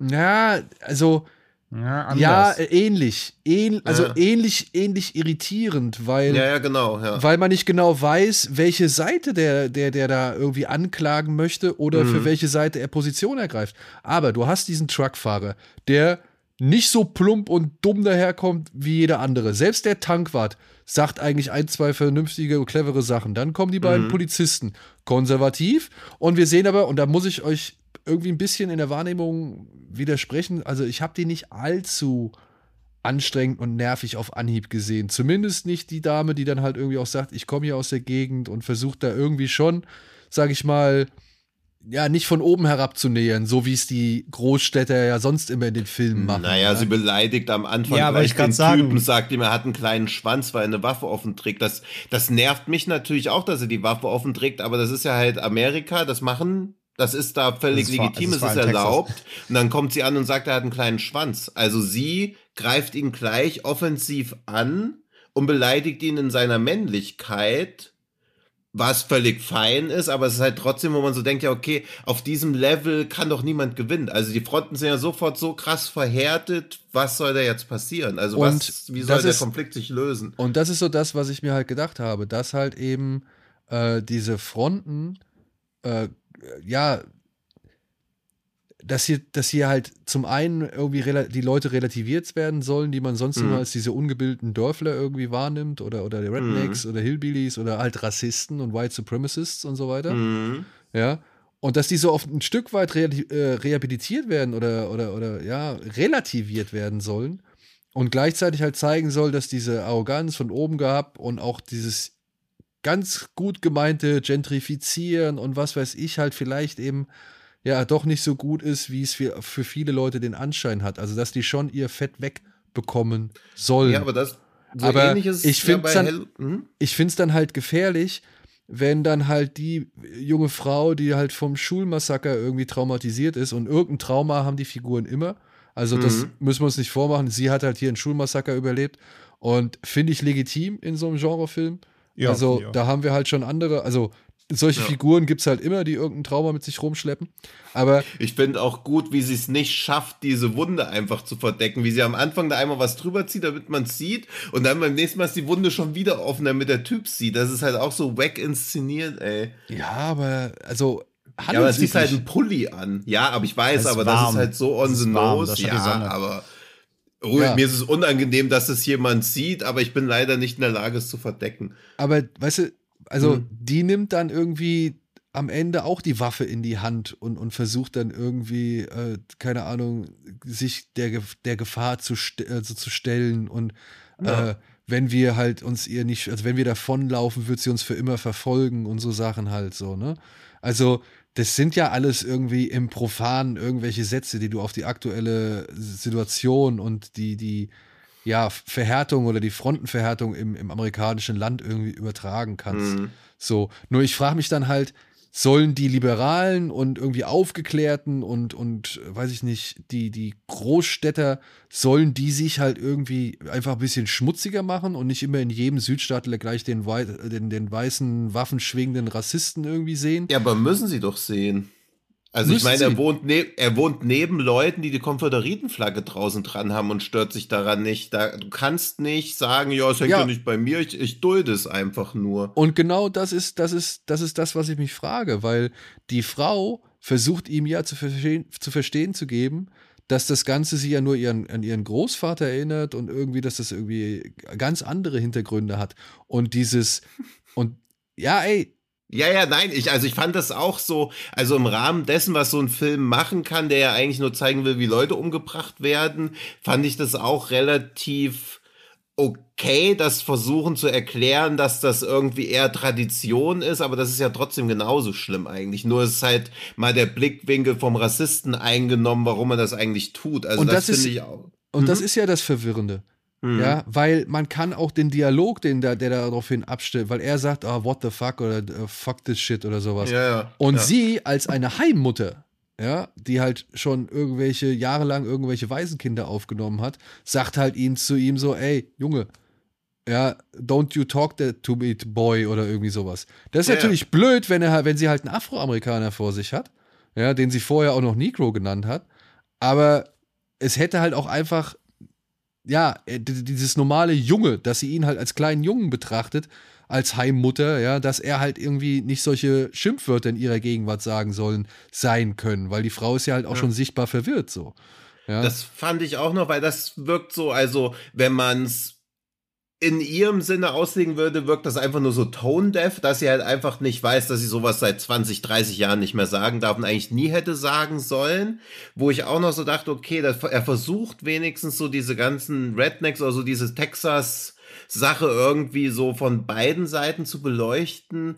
Aber das kann ja nicht funktionieren, weil sie ja erstens mal, also dann schon allein dadurch, dass er sich rassistisch äußert, er ist ja auch quasi nicht in der, also er ist ja nicht in der Bringschuld, ihr zu erklären, hey, das geht nicht mehr, das hättest, darfst du nicht mehr zu mir sagen, sondern er ist halt gleich angepisst, weil halt einfach seit 20 Jahren das nicht mehr gemacht wird und eigentlich noch nie okay war und jetzt einfach das Bewusstsein da ist, dass das nicht mehr geht und er sie ja da nicht erziehen muss. Also er ist zu Recht erzürnt und da fand ich auch noch ganz gut, dass da quasi dieser Konflikt existiert, weil sie ja auch offenkundig wirklich nicht versteht, was sie falsch gemacht haben soll und dass er so eine gewisse Tragik hat, die ja dann auch die ganzen Ereignisse in Gang setzt. Eben, weil diese ja, Frau ja. halt da komplett ja. abseits in dieser Geisterstadt von allem lebt, ja, ohne Internet oder sonst irgendwas. Für die ist es halt einfach so. Also ich frage mich, ob der Film dafür werben sollte, etwas mehr Verständnis für diese etwas eingeschränkte Sichtweisen zu haben oder diese Sichtweisen zu haben. Und, und zu sagen, ey, man muss nicht immer gleich komplett aggressiv vorpreschen, sondern äh, auch irgendwie mal versuchen, Verständnis zu zeigen. Oder will er halt wirklich legitimieren, ja. dass das alles gar nicht halb so wild ist und sich die Generation X oder, oder Instagram oder was weiß ich, in Generation Influencer, dass die sich halt alle ein anstellen und einfach nur verweichlichte Schneeflocken sind. Das ist so das, was mir aus diesem Film am Ende nicht so ganz klar wurde. Ja, ja, Wobei das, man jetzt aber auch halt genau fragen so. muss, was hat dir das Original irgendwie gegeben? Das waren auch die, die aufgeklärten, liberalen, friedliebenden Großstädte Mitarbeiter, die gedacht haben, ja, ja, egal wo wir hinkommen, wir sind willkommen. Aber waren sie halt eben nicht so. Ja, aber und es war auch nicht so on the nose. Also sie werden ja einmal gefragt, wer seid ihr? Und sie sagt, wir sind eine Gruppe von aufgeweckten Individualisten, die ans bessere Leben glauben oder irgendwie so sinngemäß, ja, ja. wo man so denkt, was zur Hölle ist das denn? Also ich klinge also, also genau, es gibt ja auch diesen Dialog, ne, was sehr, sehr was wie ja. ein Kult. Ja, nee, nee, ja. wir sind hier jetzt aufgeklärt aus der Großstadt. Also seid ein ja. Kult. Ja, also, ja, und deswegen. Und da, ja, da will der Film ja so billige Lacher abgreifen. Ja, auch von Leuten wie uns, die im Prinzip ja eher auf der Seite von den einen stehen, nicht auf den anderen, aber sie sind ja auch zu sehr klischeehaft dann halt einfach. Also sie drücken, so redet ja auch kein Influencer, wie die einfach reden. Ja, also wer überhaupt kein dann, junger Mensch, also wenn überhaupt, also fehlen noch ein paar andere Schlagwörter, die ja, fehlen würden. Wer hat aber denn halt, wie gesagt, die, die on the mhm. noseste Szene, äh, um mal hier schön mit Anglizismen rumzuwerfen, ja. ähm, die offensichtliche Szene ist ja wirklich halt, wie gesagt, die im Bus wenn, mhm. wenn Leatherface in den Bus kommt, alle filmen ihn natürlich, wie es halt so ja. ist heutzutage. Es passiert irgendwas total krasses, alle zücken ihr Handy und der Typ sagt halt, ey, wenn du irgendwas hier, wenn du jetzt irgendwas machst, wirst du gecancelt. Naja, dann sterben ja. halt alle, ne? Also da haben wir, da war, das war ja im Trailer der schon drin. Und da waren ja im Internet jetzt schon allein, anhand des Trailers schon nur Diskussionen auf Reddit und Co. unterwegs, von wegen, will der Film halt so die Cancel Culture umbringen quasi. Ne? Steht Leatherface hier für die Figur, die Cancel die, die gegen Cancel Culture ist und deswegen die Jugend, die sowas anfeuern, äh, töt, tötet und quasi Cancel Culture wird mit dem Film beerdigt. So. Also, das kann man daraus lesen, wenn man will. Und ich habe eben nicht verstanden, wie der Film es wirklich rüberbringen will. Das habe ich dem Film, konnte ich nicht rausfinden irgendwie. Ich auch nicht, glaube, aber die Szene wollte einfach nur, was viele solche Filme ja leider genau, dann doch irgendwie machen, so einen scheiß Gag unterbringen an der ja. Stelle, wo es ja eigentlich, das war auch die einzige Szene, wo ich so dachte, okay, jetzt wird's mal richtig unangenehm, aber dadurch, dass es dann halt auch wieder so scheiße geschnitten wird, dann mal kurz auch wieder ein Flashback gibt auf ihr School-Shooting. Also auch da wird jegliche Dynamik, jeglicher Impact wieder aus der Szene rausgenommen. Plus dann halt noch so super edgy Entscheidungen, wo die eine aus dem Fenster fliehen will und die Kamera fährt schon vorher raus, so dass man sieht, oh, die wird jetzt bestimmt Mitte auseinandergesägt und dann fällt die Hälfte so runter. Also der Film nimmt sich halt selber auch leider immer so viel Impact in Szenen, wo man so denkt, okay, jetzt könnte man wirklich so eine Szene für die Ewigkeit schaffen, aber steht sich halt permanent selbst eigentlich im Weg in dieser, ja, in dieser merkwürdigen Unausgewogenheit. Weil gegen Ende soll man ja vorbehaltlos mit den Influencern einfach mitfiebern. Und sie geht ja gegen Ende auch in dieses eine Gebäude rein. Und dafür, also habe ich schon erwähnt, dass der Film 74 Minuten geht. und sie, sie läuft halt einfach zweieinhalb Minuten durch dieses Gebäude. Und das ist halt viel, viel, viel zu lang, dadurch, dass man ja eigentlich gar nicht mit den Figuren mitfühlen soll, weil sie ja gar nicht so dementsprechend etabliert wurden. Aber auf einmal so im letzten Drittel sind das dann auf einmal doch meine Identifikationsfiguren und das passt halt einfach nicht. Bloß, dass ich gegen Ende ja mehr damit beschäftigt war, wie krass es ist, dass der Tesla um die Kurve fahren kann. Also das ist halt auch so diese letzten, die letzten drei Minuten. Was ist das denn? Wobei, das fand ich, Also, das fand, das fand ich fand das auch gut, aber ich war so die ganze. Zeit so, wieso fährt denn das Auto jetzt weiter? Also Weil ich, der ich Autopilot auch- Weil der Autopilot an war. Ich weiß, aber das ist man doch als Zuschauer auch noch gar nicht gewohnt irgendwie. Ja, eben. Ja, Ist doch- aber ist also Tino, was wirfst du jetzt dem Film vor? Nur weil du dich Also, in der Technik Soll, nicht soll, auskennst. die, Nein, da, soll die aber da wie- mit dem alten VW Polo wegfahren? Ja, aber was? wie sie damit, nein, aber wie sie da mit 20 km/h fahren und sie hängt aus dem Fenster und das Auto fährt so langsam weiter und man denkt so, okay, also es ist doch völlig irritierend gewesen, diese Szene auch. Nee, fand ich nicht. Also fand ich fand auch ich ziemlich cool Okay. eigentlich sogar. Aber ich muss aber sagen, charaktertechnisch war ich dann am Ende, fand ich, fand es haben sie es richtig ausgespielt, weil ich halt wirklich halt dann, ich finde halt Elsie Fischer ist halt trotzdem die einzige richtige, der einzige richtige Charakter, äh, der dann wirklich auch mitfiebernswert ist. Weil ich fand halt die, die, ähm, wie hieß die, die, äh, die andere Hauptdarstellerin? Äh, ich habe ihren Charakternamen vergessen. Ähm, Tessa? Tessa, also Sarah Jarkin auf jeden Fall. Äh, die fand ich halt wirklich ätzend bis zum Schluss. Die fand ich von Anfang an ätzend. Die, die fand ich komplett. Die, ich war endlich vor. Ich, also ich war die ganze Zeit gehofft, dass sie aus dem Game genommen wird die ganze Zeit. Ich fand, wer also am, am der mitfühlendste Charakter für Melody. mich war halt Elsie. Melody. Ja, mitfühlendste Charakter war für mich die, die, Char- der Charakter von Elsie Fischer. Und dass sie am Ende dann auch die, die meiste Screentime noch bekommt, die dann quasi halt, wie Daniel schon gesagt hat, die dann ihr, ihr emotionales Schicksal überwindet und dann eben sich der Angst stellt und so weiter. Das fand ich, hat, das war in diesem typischen Horrorkosmos, hat das funktioniert. Und ich fand, da, ich fand sie da auch äh, richtig eingesetzt, dass sie auch am Ende den Spannungsaufbau hat und nicht eben Sarah Jarkin, weil ich sie halt, wie gesagt, auch als, als Charakterin, ähm, auch wenn sie mit der Mutter am Anfang da halt Gefühle zeigt und bla, mit dem Polizisten shakert.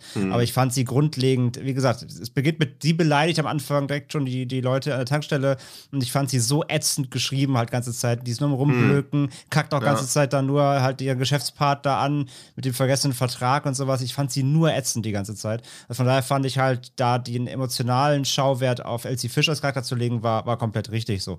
Ähm, aber ich finde ich muss mal kurz da einwerfen, ich finde es mega spannend, dass wir ganz über, Tex über, dass wir hier über Texas Chainsaw Massacre reden. Wir haben noch nicht einmal über Horror geredet die ganze Zeit, sondern nur über Politik und alles drum und dran. Finde ich einfach rein, jetzt rein mal für, für den Film recht spannend eigentlich. Ja, weil es, das mir auch irgendwie den Spaß an dem Film an sich irgendwie nimmt, dass alle Figuren unsympathisch sind, er ein paar bedenkliche Aussagen bezüglich, hey, man muss auch mal mit Nazis reden oder so. Also irgendwie, ich weiß halt, wie gesagt, nicht, was der Film von mir will, wen ich da gut finden soll. Und dadurch verpufft ja auch die, ja, die ganze Horrorwirkung oder zumindest zu einem Großteil verpufft sie dann einfach. Bloß so komische Sachen wie, als die Mutter stirbt und die Polizisten dann sagen, sie krepiert gerade. Also auch das, ich weiß, das ist nur ein so ein Wort, aber das sagt man doch halt nicht. Also die haben ja auch überhaupt keinen Respekt vor dieser Frau. Also es wirkt einfach so merkwürdig, dass diese Geisterstadt existiert. Sie ist da, der Sohn ist da, alle wissen irgendwie, dass der da ist. Das, also altersmäßig will ich da ja gar nicht rumdiskutieren, müsste ja mindestens 70 sein eigentlich. Also das checke ich schon so gar nicht. Weil was wir auch noch nicht erzählt haben, ist ja, oder worüber wir noch nicht gesprochen haben, dass das Survivor Girl ja auch noch da ist. Also Jamie Ja, Lee. Curtis auf Wish bestellt, ist ja auch noch am Start. über den Legacy-Charakter Ja, der. Legacy-Charakter.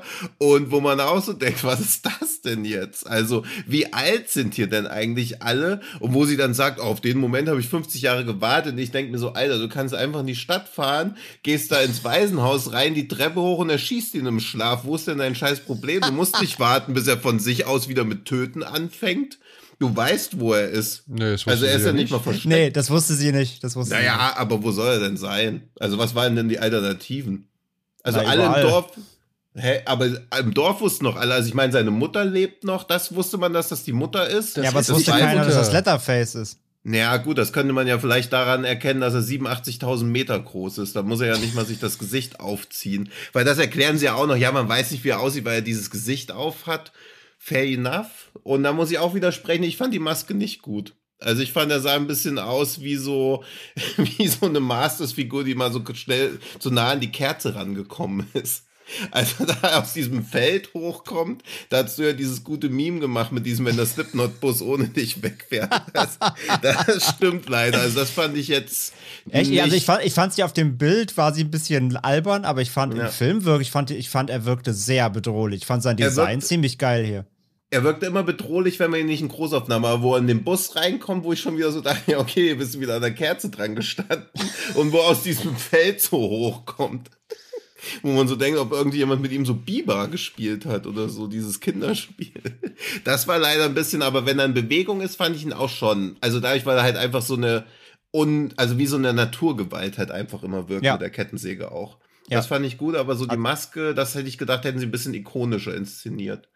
Ja, also ich finde halt, okay, fair enough, so, ich, ich fand es in Ordnung, aber ich fand auch, also ich, er ist wirklich so, er ist so, er ist so wuchtig inszeniert. Also deswegen mhm. sage ich halt, ich fand ihn hier, ich fand ich war, er war selten in einem TCM-Teil so agil wie hier und das, obwohl mhm. er so mhm. alt sein soll. Das fand ich halt auch so ein bisschen konträr, ja. aber ey, ganz im Ernst, wir reden immer über einen Horrorfilm. Also, das waren so auch so Sachen, die waren mir auch dann letztendlich egal. Ja, ja klar. Ich also, da irgendwie die Sache, wenn er dann ja. angefangen hat, damit Hämmern und Kettensägen zu werfen, da war ich komplett drin. Also, muss ich zugeben. Ich glaube auch, dass diese Quellenkunde, also, dass, glaube ich, gar kein Vorwissen erwartet wird, sondern dass diese ersten drei Minuten quasi schon ja, ja, alles das ist, der, das ist die Einordnung was man, komplett. Was ja, man ja. brauchen soll für ein Publikum, weil du kannst quasi nicht auf Netflix einen Film rausbringen als Netflix Original und dann sagen, ja, wir müssen noch die sieben anderen Filme, die sind, die sind, zwei sind bei Disney Plus, einer ist bei Hulu, den anderen gibt's gar nicht mehr, die anderen beiden könnt ihr auf wer streamt es.de euch einfach raussuchen. Das ja, brauchen vor, wir, damit ja, vor allem gibt's ja, es gibt ja drei Timelines, also von daher, das können sie ja gar nicht Es gibt machen. sogar drei verschiedene vergessen. Namen für, für die Originalfigur, oder nicht? Ach, stimmt, ja. ja. Also ich ja, weiß ja. nicht, Tino, ich glaube, da sind deine Ansprüche aber auch ein bisschen höher irgendwie, für, also zu hoch für diesen Film gewesen. Was ist, was ist denn jetzt los? Ja? Aber ich habe doch gerade jetzt, was denn? Ich du, ich, ich weiß nicht. Ich, ich finde, du bist, äh, du bist echt. Äh, du klingst sehr ungnädig ja, seit fünf Minuten. Also wirklich, ich habe doch gesagt, ich fand ihn wesentlich besser als erwartet. Das ist der zweitbeste Texas Chainsaw Massacre Film. Okay, das, das klang gerade nicht so. Drittbeste. Also das, was nee, du gesagt mich hast auf der halt, O-Tonspur, war gerade eher so anderthalb Sterne. Ja. Nee, es nervt halt so. tierisch, dass, dass jeder Film jetzt ein Statement A über die Gutmenschen abgeben will, bloß über irgendwelche anderen politischen Themen, beides aber nicht hinkriegt und dann aber erwartet, hui, ich habe jetzt noch Anteilnahme an den Menschen, die ich gleich umbringen werde. Ja, und das meine also ich das halt. funktioniert das, halt null. Das, das meine ich halt. Ich habe keine ja. Erwartungen an die, also ich will die, dass die abgeschlachtet werden. Also ich, ich lese einen Film, der heißt Texas Chainsaw Massacre im Jahr 2022. Ja, ja. Äh, und, und ich habe all diese anderen Filme, in denen mir auch sämtliche Opfer relativ Wumpe waren. Mhm. So. Und ich glaube auch, dieses Gutmenschentum, was wir hier, sag ich mal, irgendwie festgestellt haben und nicht sicher sind, welche Aussage dazu getroffen wird, ähm, ist meiner Ansicht nach der Teenager von heute. Das ist, oder, oder, oder, keine Ahnung, die, die, die Camp Crystal Lake äh, Be Bewohner von, von heute so.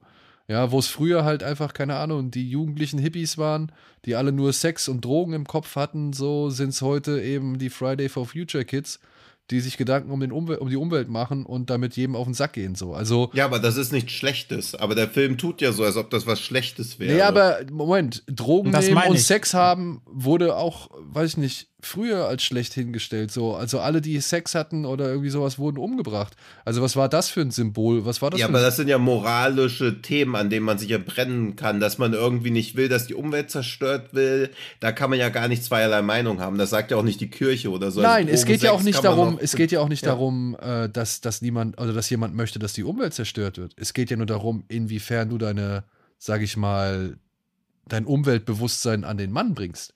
Und mhm. ob du dann halt automatisch jeden verteufelst und verdammst, der nicht so denkst wie du, nicht so denkt wie du, oder halt äh, generell sagst, ah ja, du bist nicht für mich, also bist du automatisch gegen mich. Obwohl man vielleicht mhm. auch einfach gar nicht interessiert ist an der ganzen Geschichte oder so. Das kann man einem natürlich dann immer noch negativ auslegen, aber ich glaube, das ist ja so ein bisschen, was der Film irgendwie auch aufzeigen möchte, dass man jetzt nicht unbedingt immer nur äh, gleich, ja, weiß ich nicht, auf Konfrontationskurs gehen muss, nur weil man nicht unbedingt einer Meinung ist, so, ja. Ja, und das fand ich am Anfang cool gelöst, wo man so dachte, okay, sie übertreibt, sie mag recht haben im Kern, aber ihre Art und Weise, wie sie vorgeht, ist halt grundfalsch. Genau. Das fand ich noch cool, aber spätestens bei der konföderierten Flagge war es halt irgendwie durch. Das war halt wieder too much, weil dann soll irgendwie dieser schwelende Rassismus, der in Texas viel existiert, einfach irgendwie touchiert werden und dann ist aber irgendwie so, dann doch so ein bisschen übertrieben, dass er möchte, dass da diese Flagge wegkommt. Dabei ist es ja, aber es gehört ja sogar ihm. Also zu dem Zeitpunkt hat es ja noch rechtmäßig käuflich erworben gehabt. Also, dass da dann irgendwie der Typ dann auch so, äh, ja, weiß nicht, ob ich das hier wegmachen muss und so, das fand ich halt irgendwie zu schwach dafür, dass der Film ja da auch schon fast eine halbe Stunde ging. Ja, also irgendwann muss er auch mal irgendwie Tempo aufnehmen. Auch das möchte ich dir nicht nehmen. Ich möchte halt einfach Mhm. nur, nur sagen, dass dieses ganze Influencertum und Gutmenschentum und was weiß ich Ja. und diese ganze Gentrifizierung, das sind halt heutzutage, denke ich mal, einfach Hollywoods äh, Tropes oder Klischeetypen, mit denen sie halt solche, solche Filme befüllen. So wie es Mhm. früher halt die drogennehmenden, sexhabenden Jugendlichen waren oder in den 90ern die, weiß ich nicht, die lustlosen Slacker, die irgendwie denen alles irgendwie egal war. Hauptsache, sie haben sich irgendwie zugedröhnt so. Also, oder Genau, also, also, da, also die Charaktere in dem Texas Chainsaw Massacre hier sind wahrscheinlich in 30 Jahren die Klischees wie bei uns heute, wenn wir Filme aus den 80ern gucken, wo die Teens immer kiffen und dann getötet werden. Ja. Und das Ding ist halt, ich, ja, ich finde ja beide recht. Also, ja, das ist genau das. Das ist, nee, nee, also es ist, es ist, es ist glaube ich, wirklich, das, das ist die, die Inszenierung der einfach der heutigen Jugend. Aber gleichzeitig bin ich auch eben dabei, das kannst du genauso machen. Aber ich finde eben, der Film geht so einen Schritt irgendwie nicht in die falsche Richtung, aber der schießt einmal so ein bisschen quer von der Tonalität, dass sich das Ganze eben merkwürdig anfühlt. zu gewichtet anfühlt, obwohl es es nicht sollte. Also, Ja. ich will es hinnehmen, das ist, die, das ist die Einordnung, das sind die Charaktere, das bildet halt irgendwie die Generation ab, okay. Aber er geht an den einen Schritt drüber, wo ich halt nicht mehr weiß, willst du mir jetzt irgendwie hier, also willst du politisch werden oder willst du ein Horrorfilm sein? Und ich finde, da, dass ich irgendwie so leicht, das Drehbuch vergreift sich da so leicht im Ton oder beziehungsweise geht halt den einen Schritt zu weit Richtung, darüber will ich jetzt eigentlich gar nicht nachdenken, aber ich muss es, weil es mich irgendwie stört. Und das ist ein Ja. Problem so. Ja, dann- und, das, das setzt ja. sich auch meiner Ansicht nach fort im Aufbau der Erzählung. Denn ich finde, so blöd die Figuren manchmal auch gezeichnet werden, so gut geht der Film mit manch typischer Szene um, die wir aus anderen Horrorfilmen kennen. Oder aus mancher Verhaltens- oder mit mancher Verhaltensweise. Denn ich fand es zum Beispiel eigentlich schon ganz cool, dass gerade die ätzende äh, Dame, diese Melodie, ähm, dass die, als sie, als sie erfährt, dass die Frau halt gestorben ist, ähm, dass die halt sofort die Segel streichen will und sagt, nee, wir haben hier einen Mhm. Fehler gemacht, wir müssen jetzt hier die Sache abbrechen, das kann so nicht weitergehen. Das war nie Absolut, Ziel, ja. Ziel der Sache. Das wäre etwas, das hätte man, sage ich mal, noch vor 20 oder 30 Jahren eben nicht gemacht. Und auch solche Kleinigkeiten in, in, in zum Beispiel den doch ein paar Mal gesetzten Spannungsmomenten, wenn es darum geht, dass sie sich aus dem Haus befreit und Leatherface sie nicht hören darf und so. Ähm, da gibt es auch schon mal Situationen, da verhält sie sich halt nicht so dumm, wie es Teenager früher zum Beispiel gerne gemacht hätten, was halt dann mit Scream irgendwann persifliert wurde und so. Ja. Und trotzdem nimmt der Film am Ende wieder so ein paar Sachen, wo ich, oder, oder macht ein paar Sachen, wo ich gedacht habe, oh ey, das machst du jetzt, damit du halt bloß dahin kommst, wo du hinkommen willst, aber nicht, weil es irgendwie plausibel ist oder, oder, oder logisch, ja. Also die Figuren verhalten sich, wie das Drehbuch das erforderlich macht, aber nicht, wie sie sich eigentlich verhalten würden. Ich erinnere Mhm. da nur an die Szene, in der halt eben der Legacy-Charakter dann halt vor Leatherface steht und was nicht, nicht abdrückt. So, wo ich mir denke, why? Du hast 50 Mhm. Jahre drauf gewartet. Ja, Drück ja. ab. So. Hm. Und ja, ich verstehe, er will noch ein bisschen was machen so und will noch ein bisschen was erzählen und ein bisschen was zeigen. Alles cool. Ich werde ja auch, sag ich mal, was den Gore-Gehalt angeht, dann doch entschädigt. Aber der erlaubt sich halt dann bei aller irgendwie Finesse, die er irgendwo an manchen Stellen aufweist, dann doch immer wieder genau dieses, ja, eher plumpe Genreverhalten, ne? weswegen wir Mhm. diese Filme ja nun auch mal gucken. Das müssen wir ja mal auch ehrlich sein. Ne? Also ich meine, ist ja nicht so, Absolut. dass Horrorfilme oder gerade solche Slasher-Filme mit den intelligentesten Figuren gesegnet sind und die halt immer alles irgendwie richtig cool und clever und schlau machen und überlegt machen. Ja. Aber dafür zum Beispiel, dass die Sheriff-Frau irgendwie die beiden auf ihre Rückwand parkt und dann aus dem Auto aussteigt, wo du halt denkst, oh nein, ey, nicht schon wieder so ein, so ein Quatsch, geht sie halt irgendwann trotzdem irgendwie äh, zurück und sagt halt, hier nimmt die Schlüssel und haut ab. So. Hm. Das hätten sie früher halt auch nicht gemacht. Da wären die halt irgendwie im Auto geblieben, bis Leatherface gekommen wäre und, und sie dann irgendwie rausgezerrt hätte oder sie sich durch irgendwas gequetscht hätten müssen oder quetschen müssen. So. Also, der Film macht meine ich, meiner Ansicht nach in gewissen Tropes echt ein paar schöne Sachen anders, aber Mhm. kann dann halt doch nicht aus seiner Haut und liefert dann halt doch wieder so ein paar, ja, Facepalm-Momente, so ein paar Kopfklatscher halt einfach. Hm. Ja, und die auch quasi fast alle unnötig wären, weil wir doch eh davon ausgehen, ja, Leatherface steht mindestens fünfmal nochmal auf, obwohl man denkt, er wäre tot. Also wenn sie da abgeschossen hätte, niemand hätte gedacht, er wäre tot, aber so steht sie auch als komplett inkompetenter Trottel einfach da. Ja, ja, aber that's, also wirklich, ne, that's the belly of the beast. So. Also ich, ich weiß nicht, Ja. das ist so, da, da, da, da müssten wir schon viel früher anfangen, uns jetzt drüber aufzuregen. Also ich, Nein, nein, das ja, also ich erwarte ich, mich aber da auch nicht nee, wirklich. oder, das oder, oder erwarte also ich so eine wirklich wirkliche Beschwerde kann man da nicht irgendwie anbringen, dass der Film sich Methoden bedient, die halt schon so viele Filme vor ihm angewandt haben. Ja. Nee, nee, also meine, meine gesamte Kritik richtet sich nur an dieser Etablierung der Charaktere, dass es halt wieder viel zu lang geht und dass man in einem Remake von so einem Film da halt auch gar nicht erwartet, dass das so zeitgenössisch auf einmal ist gedreht kein wird. Remake, Also das ist.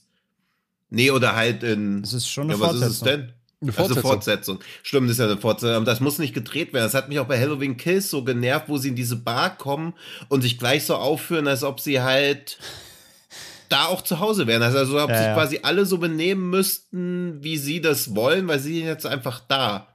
Ich musste Und auch so ein bisschen an das Wrong- an hier an Wrong Turn Foundation denken, weil Ja, da kommen sie auch am halt, Anfang ja. doch an und poltern da so in Ach dieser stimmt, das ist ja auch. Wrong Turn Foundation. Entschuldigung, das ist gar nicht Halloween Kills.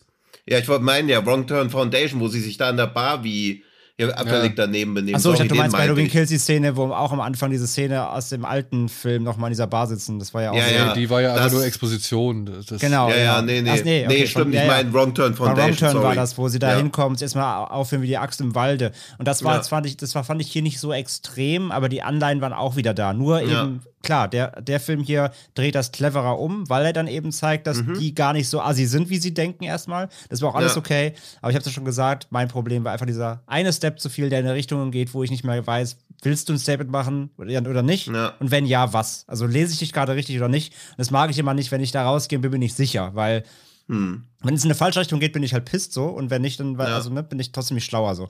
Aber letzten Endes, wie gesagt, jetzt mal rein, als war das alles weggenommen, rein erstmal nur Texas Chainsaw Massacre als das, was, da auf, dem- was auf dem Plakat steht und Leatherface und so.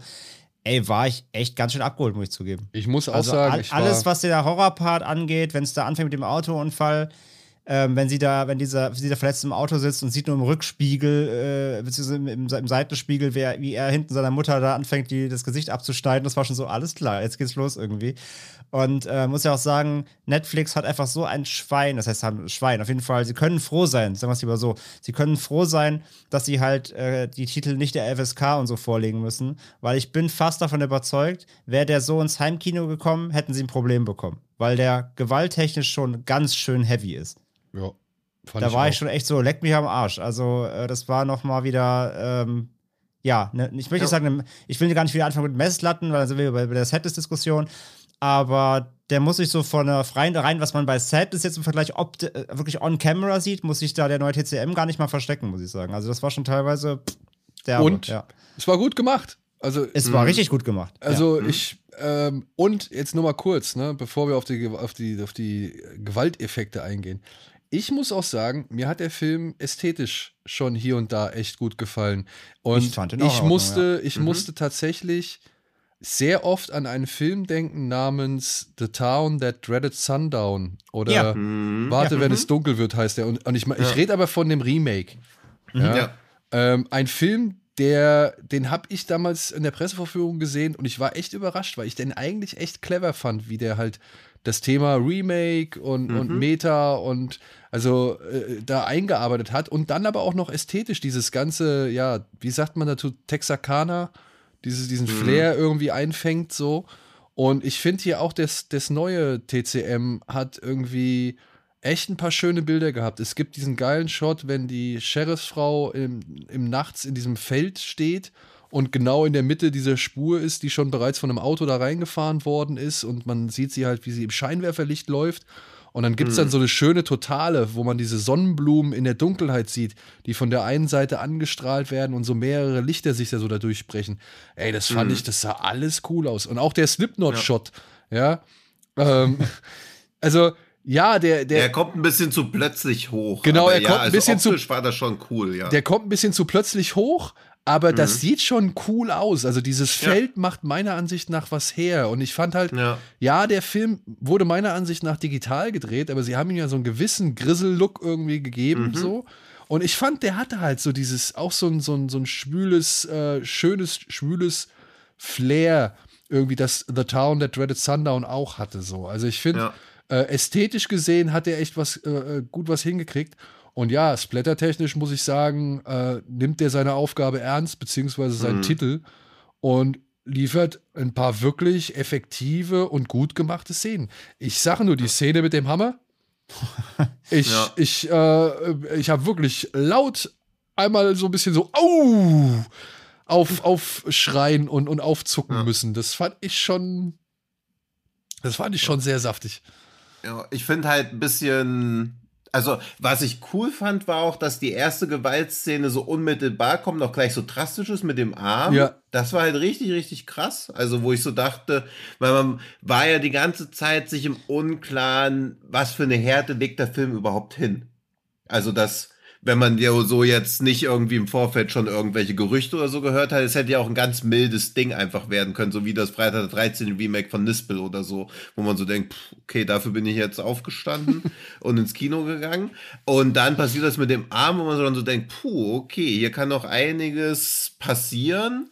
Dann fährt er ja so ein bisschen zurück, diese Signature-Szene im Bus, finde ich ambivalent. Also natürlich hat die auch, ist die wirkungsvoll, aber teilweise halt auch schon ein bisschen unfreiwillig komisch, weil auf die Idee, mal einen Nothammer zu nehmen, irgendwelche Fenster einzuschlagen oder so, also die ganze Zeit nur an die Fensterscheiben so dran klopfen und geduldig warten, bis man an der Reihe ist, ist halt ein bisschen wack. Und sie ist halt leider kaputt geschnitten und atmosphärisch, dann steht sich immer wieder selbst im Weg, nimmt das Tempo raus, aber auch da Respekt, dass sie überhaupt so eine Szene komplett eingebaut haben, weil man am Anfang ja auch als alter Gorehound dachte, puh, vier Leute, der Bodycount wird hier ja nicht besonders hoch. Ja, ja, ja. Ja, aber ja, das auch, also mit der Szene im Bus, ja, sehe ja. seh ich halt auch so, ja, die ist jetzt, also du merkst schon, dass sie da schon ein bisschen so geschnitten haben, dass es nicht, es ist kein Branded Rasenmäher-Szene, ne, so weit sind nee. sie nicht gegangen, aber trotzdem, wenn er da so rumsägt, dann mal wieder hier so ein Bein nach hinten wirft und so, also es ist schon, es ist schon auf jeden Fall sehr, sehr ordentlich. Ja, so. ja, man also. fragt sich halt natürlich auch, wo er das Bein jetzt auf einmal her hat, also die Szene ist halt schon nah an, an der eigenen Satire dran, aber sie funktioniert halt trotzdem, also sie war schon räudig genug, dass man so denkt, puh, okay, ich mag, wie das Daniel den Kopf schüttelt gerade, weil, weil Tino wieder zu ambivalent an Splatter-Szenen ran. Ja, aber wie krass die halt auch hätte werden können, wenn man sie einfach nicht in einem flackernden Partybus durchgeführt hätte. Komplett. Also das ganze also, Ambiente mit den Figuren ja. wirkt Comic, also beziehungsweise sorgt dafür, mhm. dass das Ganze einen leichten Comic-Flair kriegt, bin ich komplett bei dir. Aber wie gesagt, sie ist für einen Mainstream-Film, der auf Netflix ja, bereit ja, erscheint, ist Klar. das schon ganz schön heavy so. Ja. Und, und ich finde halt auch, was der Film fantastisch macht wieder, und das mag ich ja bei TCM immer, ich finde, er schafft es wieder, so eine eklige Atmosphäre zu schaffen. Der Film ja der hat wieder so richtige Shots. Ja, okay, es gibt jetzt vielleicht jetzt nicht gerade, ja, wie, wie, wie im ersten allein, jetzt äh, keine, keine gedeckten Ekeltafeln mit, äh, mit, mit Essen auf dem Tisch, wo ich weiß, mhm. wo es herkommt. Aber trotzdem so, das Haus von ihm, aber auch, also allgemein, der Film hat wieder so, so, so einen dreckigen, der hat so einen schmutzigen Flair ja. insgesamt. Und das auch gerade auch im Kontrast steht zu dem, so zu diesen Partybus-Szenen zum Beispiel. Ja. Aber ich finde, das schaffen sie wieder. Ich finde TCM ähm, das gehört auch so ein bisschen zu der Reihe dazu. Das muss irgendwie sich, das, das muss sich schmutzig anfühlen. Mhm. Das muss sich einfach so, einfach so ein bisschen, so ein bisschen schmierig anfühlen. Du willst da halt ja. auch nicht, echt nicht sein so. Und ich finde, das schafft er auch schon wieder ziemlich gut. Und den Look ja. hat er auch. Finde auch. Also ich finde, er ist halt nicht so sick wie die Älteren oder so dass ich den, also der mit Matthew McConaughey, der hat sicherlich auch seine Schwächen, aber da wirken halt alle so richtig irre. Also auch die, die mhm. nicht Leatherface sind und dann gibt's ja auch den Typen im Rollstuhl, also das wirkt schon so sick, also so disturbing irgendwie. Das finde ich macht jetzt der aktuelle nicht, also der ist halt nie, der ist halt eher so räudig, schmutzig, aber nie so disturbing, dass ich so denke, puh, richtig unangenehm, richtig sick, aber. Ja, aber der einzige disturbing Charakter hier ist der Leatherface, genau. Also ja, genau. Da ist also keiner also dabei, halt der sonst so auf einer Überhöhungsebene ja. funktioniert und früher früher hatten die auch mehr dieses 20.000 Maniacs-Ding, die waren einfach alle irre. Genau, ja. Das, das stimmt, das fehlt ihm so ein bisschen, ja. Weil eigentlich ist das auch der Kettensägen-Massaker-Film, der am ehesten verdient hätte, Leatherface zu heißen, aber das haben ja schon vorher Leute als Titel verbrannt. Ja, aber der war leider Und- nicht so gut. Ja. Und was ich auch positiv finde, er hat halt null Torture-Elemente. Also da ist wenig Sadismus drin, was ja leider frühere Kettensägen-Massaker-Filme oft gemacht haben, sich so dran aufgegeilt, dass wehrlose Opfer jetzt noch so gefoltert werden oder dass an denen halt rumgeschnippelt wird. Das, also de- dessen bin ich irgendwie immer über. Da kann ich keinerlei Spannung oder Genuss aus für mich rausziehen, wenn es zu sehr in so einen Torture geht oder irgendwo Leute rumhängen. Und Nee, absolut. Der macht halt eher Tempo können. hier. Ja, Ja. der macht eher Tempo, sag ich ja. Und dann, dann wenn solche Ja. Szenen kommen, die wirken auch im ersten Moment vielleicht ein bisschen albern, aber Mhm. ich habe dann echt lieber einen Leatherface, der halt, wie gesagt, irgendwelche Kettensäge durch die Gegend wirft und Ja. Leute betrifft. Allein die Szene, wo er die Kettensäge so über den Boden schlittern lässt und er da das, das Bein da so. Ähm, das ist halt einfach geil. Das hat eine Dynamik, die halt, das macht halt viel mehr Spaß, als wie du sagst, wenn da halt wieder zehn Minuten einer im Keller das Bein Mhm. abgeschnitten kriegt und wir hier im, im 2003er da noch mit Salz in die Wunde und so. Ja, es ist hart, Ja. Das haben wir jetzt langsam wirklich drüber, die, die ganze Nummer. Ja, das Deswegen ist finde halt hart diese- und langweilig. Das ist halt Ja. das Schlimmste, was es gibt eigentlich irgendwie. Das finde ich, finde ich diese dynamische, diesen dynamischen Splatter hier finde ich echt cooler. Das macht Spaß, ja. Ja, und im Prinzip mehr Angst als Person hätte ich natürlich auch, wenn irgendwie ein 2,50 Meter großer Typ mit der Kettensäge hinter mir herrennt, so schnell wie er kann. Also das, dieses Wegrennen und zu denken, oh nein, gleich merke ich das Sägeblatt wie so in meinen Rücken reinschneide, das ist halt schon wesentlich krasser vom Gefühl her, es irgendwo im Keller rumzubaumeln und dieses 2,50 Meter großer Typ, der das Gesicht von seiner Mutter aufhat und einer 1,60 großen Blondine rumschneidet, die Zeiten sind halt hoffentlich auch mal vorbei, dass das irgendwie ein Spannungs- oder ein Unterhaltungsmerkmal gewesen sein soll. Jetzt, Also für mich Jetzt- war das jedenfalls. jetzt sind da halt Weißhaarige. Ja. Ja, das war auch, das war auch so eine schöne Over-the-Top-Szene, wo, wo sie angerufen würden, wo sie dann dem Schwein rumschneidet und dann ans Telefon geht und sich die Hände vorher abwischt, aber trotzdem auch komplett blutbeschmiert ist. Also sie wird auch ein bisschen zu badass eingeführt, als sie schlussendlich irgendwie einlösen kann. Man muss ja auch mal wirklich, also man muss ja wirklich mal ganz Ja. im Ernst sagen, ne? Hm. Auch wieder hier, nimm sie raus und dem Film Ja. fehlt nichts. Ist ein bisschen wie Ja. bei, bei Scream. Ja, ich, das, ich, das ist halt auch so ein Ding, ja, ich verstehe es irgendwie, um diesen Bogen zu Mhm. spannen. Ja. Aber sie ist halt auch so lazy reingeschrieben, weil sie halt Mhm. auch da wieder, da ist die Laufzeit eben wieder eher ein Problem als ein Vorteil. Mhm. Ähm, sie haben ja überhaupt keine Zeit, ihr irgendeine Facette zu geben, außer guck mal, ich bin die aus dem alten Teil. Aber ich bin natürlich nicht selbe Schauspielerin, Ja. weil die ist natürlich schon lange, schon lange tot. Ähm, und und mache jetzt hier einen auf, wie du schon gesagt hast, Jamie Lee auf Wish. Und ja, wie gesagt, versagt dann äh, kläglich. Und Ja. wie gesagt, die, die, ihr, ihr Arc ist halt im Gesamt des Films genommen, ist halt wirklich so kurz. Und ja, Aber was heißt halt versagt? Was heißt denn versagt kläglich? Die ist doch gar nicht lang genug da, um irgendwie großartig eine Aufgabe Ja, das, das, zu das, be meistern. das beinhaltet Versagen. ja. Ja, ja, aber sie wird halt eingeführt wie Sarah Connor und am Ja, Ende genau. kann sie nicht Ja. mal die Waffe abfeuern. Also das ist halt auch so. Bloß ja auch wieder, was ist die Zielgruppe von dem Film und wer, wer von der Zielgruppe hat Bock, sich auf eine 70-jährige Frau einzulassen? Alter, Also, also wer ist die Zielgruppe von dem Film? Fucking Scheiß, jeder Netflix-Abonnent. Also, ja, eben, ja. ja, außer halt mal die Kinder. Aber das ist doch Netflix egal, wer davon die Zielgruppe ist. Die haben einen zu kräftigen Namen und die Fans freuen sich, oh, guck mal, die Frau aus dem ersten Teil ist noch mit dabei. Wenn überhaupt Leute dabei sind, die noch das Original gesehen haben. Ja, So. eben. Ja. Also deswegen, also da ist halt irgendeine eine 70-Jährige, die dann das macht, was man von einer 70-Jährigen erwartet, sie kriegt's nicht gebacken. Also das ist halt, das ist halt so ein, das ist aber halt so ein, so ein Bärendienst, der da irgendwie erwiesen wird, weil man so denkt, okay, cool, endlich auch mal eine, eine taffe Frau, die weder gut aussieht noch unter 30 ist, sondern halt einfach viel erlebt hat und jetzt final sich wirklich an dem Schrecken, der ihr ganzes Leben dominiert hat und ihr ganzes Leben zu einer Hölle gemacht hat, wo sie wie so eine lebende Tote einfach durchwankt, und dann kann sie nicht mal diese finale Revanche irgendwie durchführen. Das ist halt auch, Ja, ich also wenn es wenigstens fand zynisch inszeniert wäre, aber es wirkt halt einfach nur so wack. Ich fand das als Legacy, als Legacy Arc wirklich echt schwach, weil das, das grundlegende Ja. Problem einfach allein ja schon ist ja halt einfach, die ist halt keine Nev Campbell. Sie ist halt Ja. keine Sidney Prescott. Die, es gibt keine richtig, also, es soll halt quasi ein Legacy-Charakter sein, wie es halt gerade viele Filme machen, auch gerade eben im Horror. Ähm, aber sie ist halt kein ikonischer Charakter. Sie ist halt, Ja. sie ist halt die Überlebende aus dem ersten TCM, aber sie ist halt keine Laurie Strode. Ja, aber Ich meine, man weiß nicht mal, ja, man weiß ja, Umso cooler ja. ist es doch, dass die halt A, dann auch gar nicht großartig irgendwie zu einem großen Charakter gemacht wird und dann halt B auch irgendwie, ja, nicht so wirklich eine Rolle spielt. So. Also, Ja, aber lass sie raus. Also dann Ja, mach lass doch nicht diesen. Legacy-Arc auf. Der Film Ja. hätte nichts gewonnen oder verloren, wenn sie nicht da wäre. Ganz im Ernst. Ich vielleicht war halt das einfach- seine Abrechnung mit diesem Legacy Arc. Ja, aber wenn du. Ja, das, das kann ich genauso wenig lesen, wie leider, was ja. über Gentrifizierung sagen Nein, ey, wie also, gesagt, es ist nicht ja. schlimm, aber es ist auch wirklich, es, also danach hat auch kein TCM-Fan nee, geschrien. Da bin ich mir 100% sicher. Ja. 100% sicher. Es musste nicht sein. Also ich sein, weiß so. jetzt, seit, seit gestern weiß ich, dass im ersten Film jemand überlebt hat. also überspitzt formuliert, weil ich meine, wenn du eine Horrorfilmfigur hast, die Survivor Girl Legacy ist und niemand kennt ihren Namen, dann hat die keinerlei Relevanz. Also ich weiß nicht, wie die heißt. Das nee, ist nicht Laurie Strode halt, Es ist halt so im Horror, ja. im Horror-Fanbase-Ding gesprochen, ist es wirklich leider so, ja. Die Frag ist halt keine. Gorbauer for Life 87.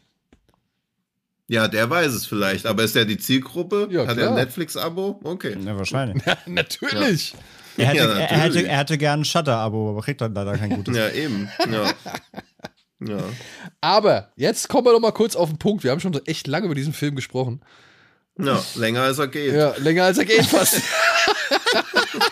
Unsere Folge wird länger gehen als dieser Film. Ja. ja. Aber dafür, dass der Film einfach ein beschissenes Erbe antritt, ja, was halt schon echt mindestens fünfmal totgetrampelt worden ist und, und wirklich zerdehnt mhm. worden ist und irgendwie in eine neue Richtung gedreht worden ist, finde ich, schlägt sich dieser Film für seine Laufzeit echt ordentlich.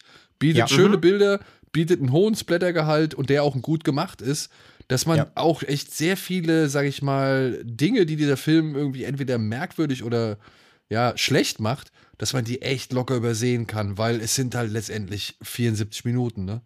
Und hm. wann haben wir mal einen Netflix-Film unter 90 Minuten gehabt oder unter 80? Ja, das ist etwas, das, das, da hat der Film von, von vornherein schon bei mir Bonuspunkte gesammelt. Hm. Also zumindest als Netflix-Film. Weil, ja, was war letztens, was habe ich letztens geguckt? Selbst irgendwas. Ach ja, selbst dieser. selbst diese. nee, aber selbst dieser, dieser, das Privileg, ja, der mhm. ging, der ging, was ging der? Eine Stunde 47? Also mhm. 107 Minuten und der hätte nach 20 Minuten zu Ende sein können, so. Also dementsprechend, äh, Texas Chainsaw Massacre hat mich überrascht hat mich an manchen Stellen echt erfreut und ich konnte mit manchen irritierenden Stellen dann doch irgendwie gut leben. Auch wenn ich diesen Film nicht in den Himmel loben möchte oder als allzu gelungen bezeichnen möchte, aber an, angesichts des Titels, angesichts meiner Erwartungen und angesichts an dem, was halt so an Netflix sonst rauskommt, muss ich sagen, ist das hier etwas an Netflix-Produktion, also eine, eine der besseren Netflix-Produktionen. Mhm. Ja, ja, stimmt. Ich hätte halt, also mein einziger Kritikpunkt war ja, dass ich die kreative Energie, die in die Charakterentwicklung reingegangen ist, bei Letterface besser untergebracht gefunden hätte, weil im Prinzip ist ja wirklich ein Oldschool Leatherface-Film, der am Anfang versucht, irgendwie ein bisschen New School-mäßig soziale Statements abzufeuern. Ich hätte es halt cooler gefunden, wenn er mit der Leatherface-Figur probiert hätte, was Neues zu machen. Was aber auch nicht impliziert, dass er jetzt was Schlechtes mitgemacht hat. Nur halt jetzt ja, ja, ja. nicht irgendwie auf Biegen und Brechen was neu erfunden. Und im Fede Alvarez, also da muss ich auch mal so im Globalkontext, wie er bei Don't Breathe 2 die Figur dann schon irgendwie auf einmal als gute Figur darstellen wollte, muss man auch mal hingucken, ob er nicht auch jetzt so der neue Craig Sala des Horrorfilms irgendwie wird in der ja. das muss man mal gucken, was da so als nächstes von ihm kommt, ja. so global betrachtet. Ja, also wenn der, wenn der nächste, nächste Film bei Cinestate rauskommt, dann wird es ja. eng. Naja, oder dann wenn er dann halt eng. schon wieder solche, sag ich mal, Positionen vertritt, wo man nicht ganz sicher sein will, ob er das jetzt irgendwie schon auch kritisch betrachtet oder irgendwie ja. hier was schönreden möchte oder rehabilitieren möchte, mhm. ähm, dann wird man sich vielleicht ja denken müssen, hm, aber warum sollte er das machen? Also wirklich, vielleicht, vielleicht ist es auch irgendwie eine, eine doppelte Spiegelung, irgendwie sowas? Also ich, ich weiß es nicht. Dass man irgendwie Gefahr läuft, mit solchen Leuten zu sympathisieren und dass das der Film aufzeigen möchte? Und dass es trotzdem nach wie vor falsch ist, was die machen oder sagen, selbst wenn sie es aus, weiß ich nicht, den eher harmlosen Motivationen heraus machen? Ich, ich also, ich, ich frage nur, ne? Ich habe keine Ahnung. Ich bin genauso verwirrt wie hm. ihr. Ja, aber das meine ich halt, ne? Ja. Wenn, wenn du das halt nicht setzen kannst, dass du nicht einen Punkt im Film findest, wo es klar gemacht wird, was dein Statement ist. Du machst so ja. viele schwammige Sachen auf, dann finde ich es halt einfach schwierig. Das ist mein. Ja, eben, und das ist ja auch nicht so eine gewünschte Subtilität, sondern es ist halt einfach schwammig. Ja. Also das ist ja dann schlussendlich auch feige. Also in einem Splatterfilm Subtext oder so einzusetzen, das ist halt nur was für Feiglinge. Da kannst du schon mal so komplett Ja, aber da kannst du schon komplett Stellung beziehen. Also irgendwie dieses, was ich eh im Horrorgenre, aber wir kommen auch gleich zum nächsten Film, im Horrorgenre eh immer schwierig finde. Es gibt keinerlei Probleme damit zu zeigen, wie mit dem Hammer ein Kopf kaputt gehauen wird. Aber wenn es mal um klare Meinungen geht, das traut sich dann auch wieder keiner. Ja, weil man will ja auch alle möglichen Leute ansprechen. Das ist ja das Problem. Du willst ja, Ja, sowieso. aber no, everybody's Darling is nobody's Darling. Und so geht's dem Film ja jetzt auch. Wir haben ihn halt geguckt, aber niemand von uns würde jetzt sagen, ja geil, mega, mega geil, guck den mal an. Sondern man muss immer sagen, ja, da ist diese Hammer-Szene, aber am Anfang ist halt auch Charakterisierung. Och du. Also, Ich, ich wünsche mir halt mehr Hammer-Szenen, in denen auch mal kein Hammer zu sehen ist. Gibt, gibt ja noch Sägen. so, ja, stimmt. gut. Kommen wir vom einen Metzger zum nächsten Metzger. Und Ja, kommen wir zum anderen Gesichtsabziehfilm. genau, wir, gehen, äh, Ja. wir ziehen weitere Gesichter ab und haben uns. haben uns Ich habe nur gerade schon einen Folgentitel gefunden, glaube ich. Ja. Abziehen kennt Kino sonst aus der U8. Ja, Gesichter abziehen des Todes. Ja, wir reden Handy, jetzt nochmal. Abschluss, äh, zum Abschluss über einen echten Klassiker. Warum? Mhm. Weil der Film jetzt gerade wieder auf Blu-ray und DVD erscheint und es gibt eine Neuauflage ab dem 25. Februar bei Donaufilm. Auch ein Verleih, von dem ich selten gehört habe. Dieser Film heißt Eyes Without a Face oder auch Augen ohne Gesicht oder auch Les Yeux sans Visage. Oder auch Oder auch das Schreckenshaus des Dr. Rasanov. So kam er einstmals zu uns 1960 in die Kinos. Und das auch noch geschnitten. Ja, Ja. ganz, ganz skandalös. Hat man uns nicht die Operationsszene, die diesen Film irgendwie mit auszeichnet, hat man uns vorenthalten. Und es Ja, dass der war. Film geschnitten war, war natürlich ein Meta- Meta-Gag. Wegen, weil er so viel geschnitten wird. Das ja. Das Gesicht wird abgeschnitten und das wird aus dem Film geschnitten. Ja, äh, dieser Film ist aber auch noch zurzeit bei Amazon Prime erhältlich und da in seiner ungeschnittenen Fassung. Man muss es echt so hinzufügen, denn die Szenen, die hier in Deutschland äh, entfernt wurden, wurden nachträglich wieder eingefügt und sind jetzt halt eben daran erkennbar, dass sie halt einfach untertitelt sind und in der Originalsprache ablaufen, also auf Französisch. Dieser Film stammt von einem Mann namens Georges Franjou und beinhaltet folgende Handlung. Soll ich das wirklich alles vorlesen? Das ist schon echt viel. Das ist die offizielle Angabe von Donaufilm, aber du kannst auch äh, eigene Worte finden. Okay, ich versuche mal den Anfang auf jeden Fall wiederzugeben. Am Ufer der Seine wird die Leiche einer jungen Frau gefunden. Das Besondere daran, ihr Gesicht scheint vollständig zu fehlen. Der Arzt Dr. Genessier identifiziert die Leiche als seine vermisste Tochter. In Wirklichkeit lebt sie noch, aber ihr Gesicht ist fürchterlich entstellt. Mit einer Transplantation des Gesichts einer anderen Frau will Genessier das Aussehen seiner Tochter wiederherstellen. Hm. Ja, das, Hm. das ist eigentlich der Grundplot. Ja, ich glaube, das lassen wir so stehen, oder? Ja, ich glaube, das. Ja. Damit geht's ja los, ja. Ja. Und ich kann auch so viel sagen, es geht eigentlich darum, dass Junissier oder halt Rasanov, dass der halt versucht, die Haut anderer Frauen zu kriegen, um sie eben auf seine Tochter zu verpflanzen. Und das Lustige ist, was ich halt auch erst im Nachhinein erfahren habe, ich habe diesen Film, den habe ich schon seit Ewigkeiten auf der Watchlist, weil ich mal irgendwann mit meinem lieben Kollegen Gregor Katius eine Schocktober-Ausgabe aufgezeichnet habe, wo er diesen Film vorgestellt hat. Kurz zur Erklärung, Gregor und ich machen, ja, oder haben mal eine Zeit lang, es ist leider ein bisschen eingeschlafen, jedes Jahr zu Halloween so ein paar Horrorfilme vorgestellt. Ja, so aus der zweiten Reihe, die nicht jeder kennt oder die nicht auch jeder mag, so ein bisschen Guilty Pleasures, so ein bisschen in Vergessenheit geratenes und so weiter. Und da hat er damals wirklich von Augen ohne Gesicht geschwärmt und meinte, das war so ein Film, der hat ihn irgendwie auch in seiner Jugend geprägt. Und ich habe den dann sogar irgendwann mal als englische Import-Blu-ray bekommen und trotzdem jahrelang wieder im Schrank stehen gelassen und kam einfach nicht dazu, diesen Film zu gucken. Auch dann, als er, der ist schon länger bei Amazon Prime erhältlich und auch da habe ich dann nicht irgendwie mal rechtzeitig auf die Play-Taste gedrückt, um diesen Film mal laufen zu lassen. Ich glaube, ich habe ihn dann mal angefangen. Ich habe gesehen, als ich den jetzt gerade geguckt habe, dass ich den schon mal angefangen hatte und der Film noch irgendwie Ich hätte ihn noch irgendwo mittendrin weitergucken können, aber ich muss eingepennt sein, denn ich konnte mich an kaum was erinnern. okay. Ja, gut, ey, das war halt einfach, hast du gedacht, abends so zum Einschlafen, komm, guckst noch mal einen Moment rein. Gucke ich mir noch mal einen Schwarz-Weiß-Film an. Ja, warum denn nicht? Das sind dann meistens Ja. sehr ruhige und entspannte Filme. Und äh, da passiert auch nicht so viel auf der Tonspur. Stimmt. Und äh, dementsprechend ist es zum Einschlafen auch mal ganz angenehm, sich so ein bisschen weiterzubilden. Aber ja, Ja, okay, das stimmt. die Lücke habe ich jetzt dann doch endlich schließen können. Und freue mich darüber, dass ich diese Lücke habe schließen können. Aber ich sage es auch dann mal direkt vorweg. Das ist ein Film, da muss ich sagen, da erkenne ich einfach mehr die Klasse an, als dass ich sie wirklich empfinde oder fühle oder als dass mich dieser Film so wirklich mitgerissen und begeistert hat. Also ich habe mehr Respekt vor diesem Film und für diesen Film, als ich ihn persönlich wirklich gut finde. So. Ja. Was unter Mhm. anderem meiner Ansicht nach damit zu tun hat, oder nachdem ich drüber nachgedacht habe, so was, was das sein könnte, ich finde, er ist schon sehr episodenhaft. Also er springt schon sehr von Szene zu Szene, Szene ohne dass es einen großen Fluss ergibt.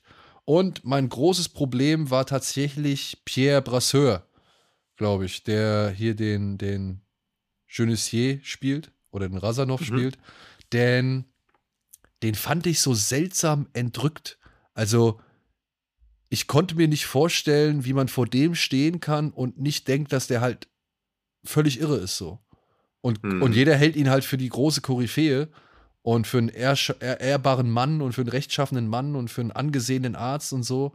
Und ich finde, er, wie er das Irre spielt oder wie er das irgendwie das, dieses Manische spielt, finde ich cool. Aber er spielt es halt auch zu jeder Zeit und das passt meiner Ansicht nach nicht. So. Also da hatte ich schon meine, einfach meine Probleme mit. Und das halt. Ja, ja, ich finde auch. Oh, sorry. Ja. Äh, und dann muss ich sagen, wie die Geschichte also vonstatten oder voranschreitet und dann irgendwie in Etappen halt erzählt wird. Ähm, ja, das ist effektive und präzise. Das ist eigentlich genau das, was nötig ist. Also Es reicht eigentlich alles. Aber ich muss sagen, hier und da fand ich es dann doch ein bisschen zu spärlich von dem, was gezeigt und erzählt wurde, um jetzt wirklich auch ja diesen gesamten Weg des Films irgendwie ja problemlos mitzugehen oder zu akzeptieren. Also ich fand, der war schon so ein bisschen, da musste man schon als Zuschauer so ein bisschen Wohlwollen mitbringen, um das alles so ähm, vom, vom Ablauf her zu schlucken oder eben zu akzeptieren. Ja, ich muss auch sagen, also, dass halt der Doktor halt einfach per se als das Böse eingeführt wird, relativ schnell. Also der Film ist halt auch sehr offensichtlich, der hält auch mit vielen Dingen halt wirklich hinterm Berg. Ne? Also als Zuschauer bist du halt eigentlich immer abgeholt, du weißt immer, was passiert auf allen Seiten. Es gibt wenig Überraschungen. Ne? Also, dass quasi die Tochter noch lebt, ist eigentlich fast die größte Überraschung. Die passiert halt nach sechs Minuten ungefähr, also nach zehn ähm, im Film. Sonst bist du eigentlich immer fast auf, auf, auf der Höhe von allen Figuren. Ähm, und gleichzeitig nämlich damit einhergehend auch, ich fand es schade, dass im Film nicht mehr Ermittlungsarbeit ist. Weil ich finde bei solchen Filmen immer auch spannend, wenn die Polizei halt irgendwie langsam auf die Schliche kommt und so weiter. Und es gibt halt auch kaum Ermittlungen, weil dadurch, dass sie halt auch direkt quasi einen Zeugen haben oder einen Maulwurf, besser gesagt, ähm, ist quasi ja alles klar. Dann gibt es halt einmal so eine, eine Lockvogel-Methode und dann ist die Nummer quasi auch schon gegessen. Ne? Also es gibt auch, finde ich, jetzt nicht so richtig viel Spannungsaufbau. So richtig spannend ist der Film nicht. Ähm, das sind so meine zwei größten Kritikpunkte ähm, und an, äh, am Film selbst. Und das hatte ich euch auch schon mal geschrieben, als ich ihn geguck, äh, am Gucken war. Ich fand den Score teilweise extrem seltsam und habe nicht ganz verstanden, was er, mir, was er in mir erzeugen will. Weil in den Szenen, so meist auch so in seinem Herrenhaus und so, da fand ich den Score ziemlich, ziemlich genial. Aber dann gibt es immer wieder so ein Theme, das erinnert mich an so ein, an so ein Zirkus-Thema. Als ob gleich irgendwie so ein Auto aufgeht, da steigen so 20 Clowns aus. Das ist super weird. Und das ist meistens halt, wenn die ähm, Edna heißt sie, ne, seine Assistentin, Ja. wenn, wenn sie quasi auf Opferfang geht und sie in den Straßen Paris unterwegs und so weiter, dann spielt so ein seltsames Thema, was total chaotisch clownmäßig ist. Und das fand ich irgendwie super unpassend. Ich weiß nicht, was, was es erzeugen sollte, was für eine Art von Eindruck es hinterlassen sollte, aber mir war es einfach nur, ich fand es albern. Und das hat mich total aus der Atmosphäre teils gerissen. Das habe ich nicht verstanden, das Thema irgendwie. Das war, das war weird so. Aber sonst, ich fand den Film halt, ich fand es interessant, wie der Film mich bei der Stange gehalten hat, obwohl ich so viel wusste. Also, es ist zwar ein, es ist zwar ein Kritikpunkt von mir, aber trotzdem fand ich es dann wiederum spannend, dass ich den Film trotzdem nicht langweilig fand, obwohl er jetzt nicht so einen richtigen Spannungsaufbau hat. Ähm, und ich fand halt irgendwie die, trotzdem die ganze Atmosphäre war so angenehm weird, weil ich fand auch hier die, ähm, die Darstellerin eben von, von der Tochter, äh, von der Christiane heißt sie ja, äh, fand ich halt super, wie sie mit der Maske und so gespielt hat.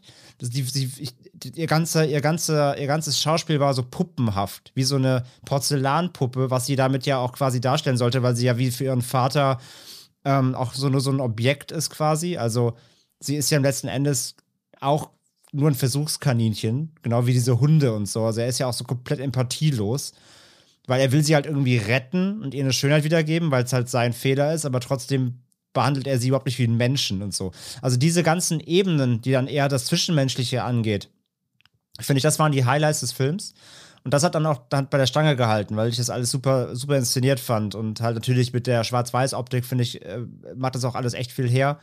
Und, und wirkt so richtig schön Frankenstein-mäßig und so theat theatralisch. Das mochte ich alles total gerne. Ähm, also deswegen, ist, ich war immer so ein bisschen so, okay, warum ist das jetzt nicht spannender? Und ich würde irgendwie doch gerne mehr, vielleicht mehr Crime noch da drin sehen. Ähm, aber zeitgleich war es, hat es so eine ganz eigene Sogwirkung, ähm, die ich dann wieder trotzdem, trotzdem spannend fand auf ihre Art und Weise.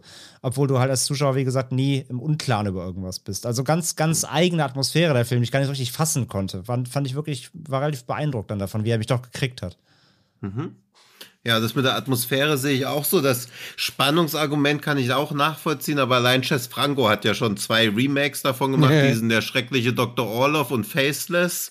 Also, wenn man was Spannenderes braucht, nicht unbedingt was Besseres, aber was Spannenderes wird man mit den Chess Franco Varianten gut bedient und ich finde ihn auch in erster Linie von seinem Stellenwert her halt spannend und er funktioniert für mich aus heutiger Sicht auch noch, aber ich glaube, wie halt bei vielen damals oder generellen Skandalfilmen muss man dabei gewesen sein, um so diese, diesen Impact wirklich irgendwie abchecken zu können, weil ich ja. glaube, der hatte damals schon eine ähnlich krasse Wirkung wie für uns jetzt irgendwie sowas wie das Evil Dead Remake oder so im Kino zu schauen. Also der ist natürlich jetzt nicht so plakativ mit der Gewaltdarstellung, aber allein, dass der so klinisch und so kalt ist und so ja. nüchtern und diese Operationssequenz ja echt richtig lange geht und auch so gnadenlos einfach ist, dann immer wieder junge Mädchen umgebracht werden, auch dieser Doktor ja, wie, wie er diese Verpflanzung dann einfach protokolliert und auch diese Fotogalerie vom Verfall seiner eigenen Tochter anlegt. Also der das ist schon krass, ein sehr, ja. sehr düsterer Charakter. Also der ist schon sehr, also keine Ahnung, ist jetzt ein bisschen zu, zu nahe gegriffen, aber so ein bisschen wie so ein Harnecke-Charakter irgendwie. Also sie sind ja alle komplett kalt und auch niemand ist da menschlich. Sie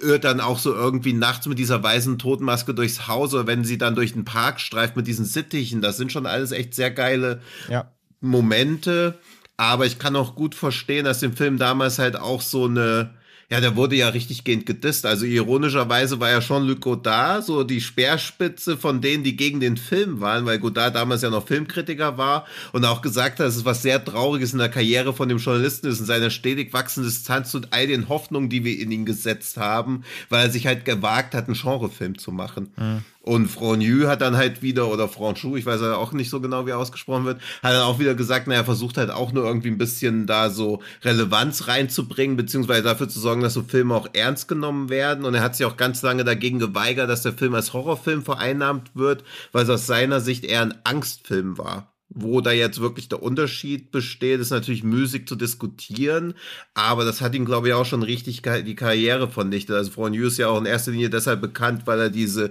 Cinématique Française, also quasi sowas wie das französische Filmmuseum aufgemacht hat, die er dann ironischerweise dann auch 20, 30 Jahre später den Film dann rehabilitiert haben, indem sie nochmal uraufgeführt haben. Und auf einmal war halt so ein anerkanntes Meisterwerk. Wenn er vorher halt eher da stand als jemand, der schockieren will. Und auch sowas wie and Sound haben halt gesagt, dass der Film nichts anderes als ekelerregend wäre. Also auch so anerkannte Instanzen im Filmjournalismusgebiet. Während in Frankreich halt alle gegen ihn waren, weil er wohl 1949 hat er das Blut der Tiere gemacht. Das war auch so eine Schlachthof-Doku, mit poetischen Bildern. Also auch quasi so ein bisschen sowas wie Earthlings als Frühwerk hingelegt hatte, wo dann auch alle schockiert waren, aber dachten, okay, das ist ja ein richtig krasser Dude, das wird so unser nächster krasser Vorzeigeregisseur und dann hat er halt diese Frechheit, sowas wie Augen ohne Gesicht zu machen. Also er hat sich schon sehr so die gesamte Kritikerschaft auf ihn eingeschossen und auch gar nicht wirklich den Film bewertet, sondern das, was sie von ihm erwartet haben, was er zu machen hat, nämlich weiterhin kunstvolle Filme und nicht irgendein so Horrorfilm. Und das war ja dann auch, was Jahrzehnte später so Romero oder so ja auch passiert ist, wo man halt so gesagt hat, okay, das ist ja einfach nur ein brutaler, krasser Zombie-Film, da ist überhaupt keinerlei Mehrwert drin, was dann irgendwie Jahrzehnte später dann erst entdeckt werden musste, was ja bei vielen Horrorfilmen dann einfach der mhm. Fall ist, ja. dass sie zum damaligen Entstehungszeitpunkt halt einfach massiv unterschätzt werden. Auch sowas wie Peeping Tom, was ja auch die Karriere vom Hauptdarsteller und eigentlich auch vom Regisseur beendet hat und jetzt sagt man über, ja, okay, der ist eigentlich auf Augenhöhe mit Psycho zu handeln. Und ich meine, wenn dann noch Pedro Aldemovar daherkommt, und ja. gefeierten Die Haut, in der ich wohne, irgendwie macht, äh, der sich ja hm. auch eindeutig auf diesen Film bezieht. Das, Komplett, ja. Und das, das war halt so etwas so, ich habe diesen, ich, also ich habe Eyes Without a Face dann gesehen und ich denke mhm. mir so, hm, ich kenne den Aldo Movar noch nicht. Ja, ich muss den auch immer ja. noch gucken. Ich habe den auch schon seit mhm. Ewigkeiten mhm. auf der Watchlist, so, weil der ja auch irgendwie als irgendwie schon relativ sick und, und verstörend irgendwie auch bewertet wird mhm. hier und da. Ähm, mhm. habe ich den schon seit Ewigkeiten auf der Watchlist und dachte mir so, hm, also ohne dass ich den Film gesehen habe, aber der Aldo Movar muss sich doch auf den Film beziehen. Also naja, ich erkenne ja. anhand von Eyes Without a Face, ähm, erkenne ich so den Einfluss von, äh, auf andere Filme, obwohl ich diese anderen Filme noch nicht mal gesehen habe. So, ja? Also mhm. allein dieses Bild von, von Banderas mit dieser jungen, hübschen Frau und dieser weißen Maske, das hat mich so ja an eben hier. Das ist das Kinoplakat. Genau, sogar. genau. Das hat ja. mich hier so an die junge Frau erinnert und ich muss auch, mhm. da muss ich auch André recht geben. Ich finde es so erstaunlich, wenn sie diese Maske aufhat und ich bin, ich habe versucht darauf zu achten, ob sie mal von Szene zu, Szene zu Szene diese Maske ein bisschen verändert haben, um den Ausdruck auf, auf diesem Gesicht halt auch irgendwie ein bisschen zu verändern.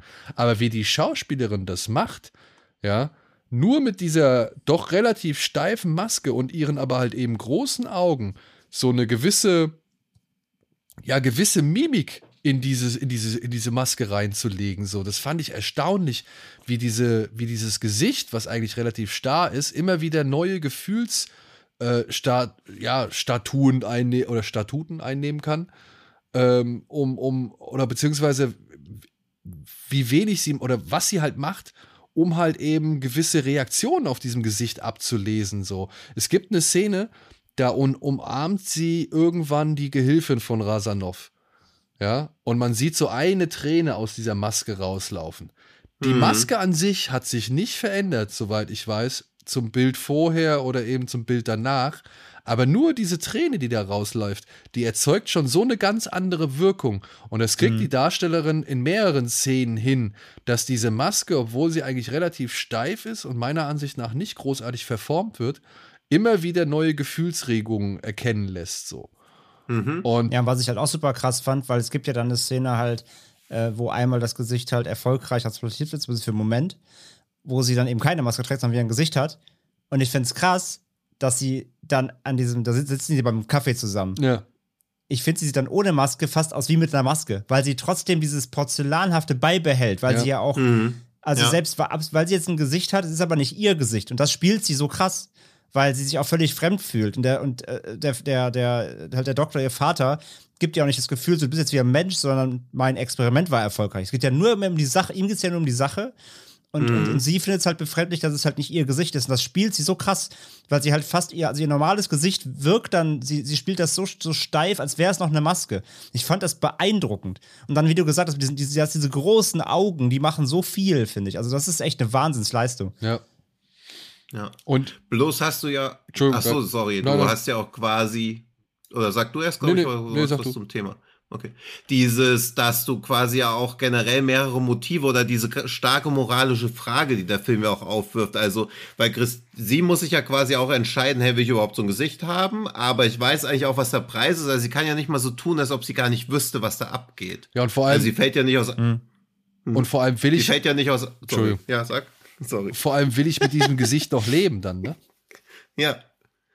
Ja, genau, und das ist halt so, also wie viele Opfer nimmst du quasi in Kauf? Also sie muss ja die ganze Zeit zwischen dieser Egozentrik und dieser Selbstlosigkeit irgendwie abwägen, weil natürlich werden die Leben von unschuldigen Frauen quasi immer wieder genommen, bis diese Prozedur halt äh, erfolgreich ist. Und dann hast du ja auch immer noch diese Ungewissheit, ob es für dich wirklich erfolgreich ist. Also ob du da nicht vielleicht trotzdem unglücklich bist, wenn das Gesicht, also wenn du ein Gesicht hast, was quasi bleibt und nicht irgendwie wieder verwest oder so, aber wenn du mit diesem Gesicht gar nicht leben willst. Also diese moralische Frage, die der Film die ganze Zeit in den Vordergrund wirft, bloß aber gleichzeitig auch Sympathien für sie weckt. Also du verurteilst sie ja quasi nicht, sondern du wirst ja auch, dass sie ihr Gesicht zurückbekommt, aber der Preis, der dafür gezahlt werden muss, ist ja definitiv zu hoch, weil da ja quasi sieben oder acht Leben gegen eins aufgewogen werden und es ist ja nicht mal ein Leben, sondern es ist ja einfach nur ein Aussehen. Ja, und letzten Endes halt auch der Käfig, ne? Also der Vater ja. sperrt sie ja auch in dem Sinne ein mit mhm. dem Trick am Anfang, dass er sie quasi umbringt oder für tot erklären lässt. Ja. Das heißt, sie darf ja auch nicht raus, weil niemand wissen darf, dass sie noch lebt. Deswegen die, die Idee ist ja, wenn sie ein neues Gesicht hat, soll sie ihre Identität ändern. Das ist ja auch schon mal das Ding. Sie darf gar nicht mehr sein, wer sie mal war. Sie muss danach ja auch wer anders sein, damit es nicht mhm. auffällt natürlich. Und quasi, sie könnte halt jederzeit rausgehen, aber gleichzeitig nicht, weil sie halt eigentlich tot ist so. Und einfach ja. dieses ganze, dieser, das ganze Konstrukt um, um, um, um ihr, ihr Leidens, ihren Leidensweg, der halt damit mhm. äh, passiert, dass der Vater schuld ist an ihrer Entstellung und er damit n, n, äh, was lostritt, das sie gar nicht kontrollieren kann, sondern er entscheidet ja auch komplett alles für sie. Er lässt, er lässt sie für tot erklären, er, ne, also es ist ja alles, alles auf sein Geheiß so quasi. Also deswegen, mhm. ihr, sie ist ja, also, beziehungsweise ähm, man leidet ja permanent mit ihr mit. Sie ist und ja das gescholtene Wesen so ja. im Film. Und eigentlich meint es ja auch bloß gut, aber halt auf so eine kalte medizinische Art, die halt quasi über den Wert des Lebens entscheidet. Deswegen wurde der Film ja auch oft in so eine KZ-Metaphorik irgendwie reingebracht, was halt wertes und unwertes Leben ist. Ich glaube, das ist eher so der damaligen Deutung irgendwie überlassen, weil da auch ganz viel mit Algerienkrieg rein interpretiert wurde, was aus heutiger Sicht für mich komplett nicht mehr nachvollziehbar mhm. einfach ist, aber dieses im Prinzip dankt sie ihm ja auch sein Engagement, indem sich von ihm abnabelt. Also der Film ist ja auch so eine Emanzipationsgeschichte und zum Dank dafür, dass ihr Vater mehrere Frauen für sie umgebracht hat und ihr ein Gesicht gegeben hat, sagt sie, ja, tschüss mit Öl, ich gehe mit meinen Tauben in den Wald. Also, das ist ja halt ja, auch weil sie so eingesehen hat, dass das falsch ist, was ihr Vater gemacht hat. Ja, ja, genau. Ja, ja, aber diese Emanzipationsgeschichte, also das ist auch aus heutiger Sicht natürlich jetzt auch nicht mehr so bahnbrechend oder so, aber dadurch, dass der Film auch das Pacing nie verändert. Also ich finde, natürlich ist er langsam, aber auch da, wo so Spannung aufkommt oder wo Entscheidungen getroffen werden, zieht er das Tempo halt gar nicht an. Und dadurch hat er auch so was, ja, so traumartige Atmosphäre, finde ich. Ja. Dass halt nichts irgendwie beschleunigt wird oder so, sondern einfach alles so unerbittlich und langsam vor sich hin walzt. Plus ja, hat, diese, find, also ein paar so Kameraeinstellungen sind halt wahnsinnig gut. Also ich bin eh so ein Sucker für so Schwarz-Weiß-Filme, aber der hat schon ein paar Shots, wo man denkt, wow. Aber ich finde, der Film wirkt halt so real, obwohl er mhm. so, obwohl er so real ist. Also, ne, ja. er, er, es ist alles eigentlich klar, es ist alles da. Es gibt jetzt keinen, mhm. jetzt kein Jacobs Letter, aber trotzdem wirkt, er hat so eine ganz surreale Ader, ja. Ja. ja. Da hat mich aber Cremator noch etwas mehr begeistert. So von. Ja, okay, das stimmt. Der will ja auch gar nicht poetisch sein. Der ist ja halt richtig. Also, das ist ja so ein richtiger in die Fresse-Film ja. irgendwie. Ja. Aber der fand ich, den fand ich auch inszenatorisch noch ein bisschen raffinierter und verspielter und, und irgendwie. Ja, ja das ist auf jeden Fall verspielter. Ja, ja der ist halt auch reichhaltiger in dem, was er aussagen will, weil Augen ohne Gesicht ist ja trotzdem in erster Linie eher eine abstraktere Geschichte, während halt der Kremator natürlich schon sein Thema deutlich vor sich her trägt, ja. plus die ganzen Konsequenzen. Aber ich ja. finde halt auch, der Kremator zum Beispiel ist dann halt auch ein bisschen liebevoller ausgestellt. Ich fand das bei den Bullen immer alles so, das wirkte immer alles, oder auch das im Krankenhaus, das wirkte alles so spärlich und so irgendwie mhm. so, so, ja, Theaterbühnenartig. Mhm. Das, das, ja, hatte, das, ja, genau. das ja. hatte also nie so den richtigen Filmflair oder beziehungsweise hat mir da ein bisschen was an Film noch gefehlt, so. Aber ey, das ist marginal, ne? Also das sind Sachen, hm. mit denen muss ich selbst klarkommen. Ähm, alles andere, wie gesagt, erkenne ich genauso und anerkenne ich genauso wie, wie alle anderen oder ziemlich viele Menschen. Also ich finde schon hm. beeindruckend, was hier gemacht worden ist, wie, wie, wie, zu welcher Zeit man sich hier aus dem Fenster gelehnt hat. Und ich kann mir vorstellen, ne, allein diese Operationsszene, dass die damals für Leute echt hart anzuschauen war. Ja. Weil ich muss ja auch sagen, ich sehe, dass das ein Gummigesicht ist, was da irgendwie drauf liegt, so. Aber weil die Szene halt so lang geht und weil der auch mit mhm. so einer mhm. Ernsthaftigkeit ja. irgendwie daran rumschnippelt und dann auch die ganze Zeit schwitzt wie so ein, wie so ein Berber irgendwie, ähm, ja, äh, das, das, äh, also da, da kann ich mich richtig reinfühlen, wie unangenehm man sich damals irgendwo im Kino gefühlt haben muss. Und wenn da Leute in Ohnmacht gefallen sind, vollstes Verständnis. Das war wahrscheinlich etwas, was man bis dato noch nie gesehen hatte. Noch nie. Hm. Das glaube ich halt auch. Und klar, man erkennt das, aber auch sowas bei beim andalusischen Hund weiß ich ja auch, dass es kein Auge ist, aber trotzdem ekelt ja, mich das anzugucken. Ja. Also das finde ich halt auch, also das ist schon beeindruckend, wie nüchtern und kalt das dargestellt wird mit diesen Klammern noch und so. Also es ist schon ziemlich krass. Und klar, wenn der Film 20 Jahre später rausgekommen wäre, hätte er wahrscheinlich nicht mehr für so eine Furore gesorgt. Aber er hat auch generell eine ja, eine beschissene Release-Politik. Einfach in Deutschland dieses Schreckenhaus des Dr. Razanov, wo der ja noch mit so einem Farbplakat beworben wird. Ich glaube, da waren die Leute schon erstmal abgefuckt, dass es dann doch wieder so ein Schwarz-Weiß-Ding war. Und in Amerika kam halt zwei Jahre später als Double-Feature. Und der Film hieß ja dann die, die, die Schreckenkammer des Dr. Faustus, also The Horror Chamber of Dr. Faustus. Und er lief halt im Double-Feature mit das Monster von Tokio. So, den habe ich noch nie gesehen, also keine Ahnung. Da kriegt jemand durch eine Injektion, wächst ihm ein zweiter Kopf. Und deswegen ist er halb Mensch, halb Monster. Und deswegen heißt er im Originaltitel Manster. Und ich meine, dann kommt halt Manster und The Horror Chamber of Dr. Faustus in einem Double Feature. Wie soll da so ein Film jemals es irgendwie schaffen, sich zu etablieren? Und das auch ja. noch mit Untertiteln, also, ne?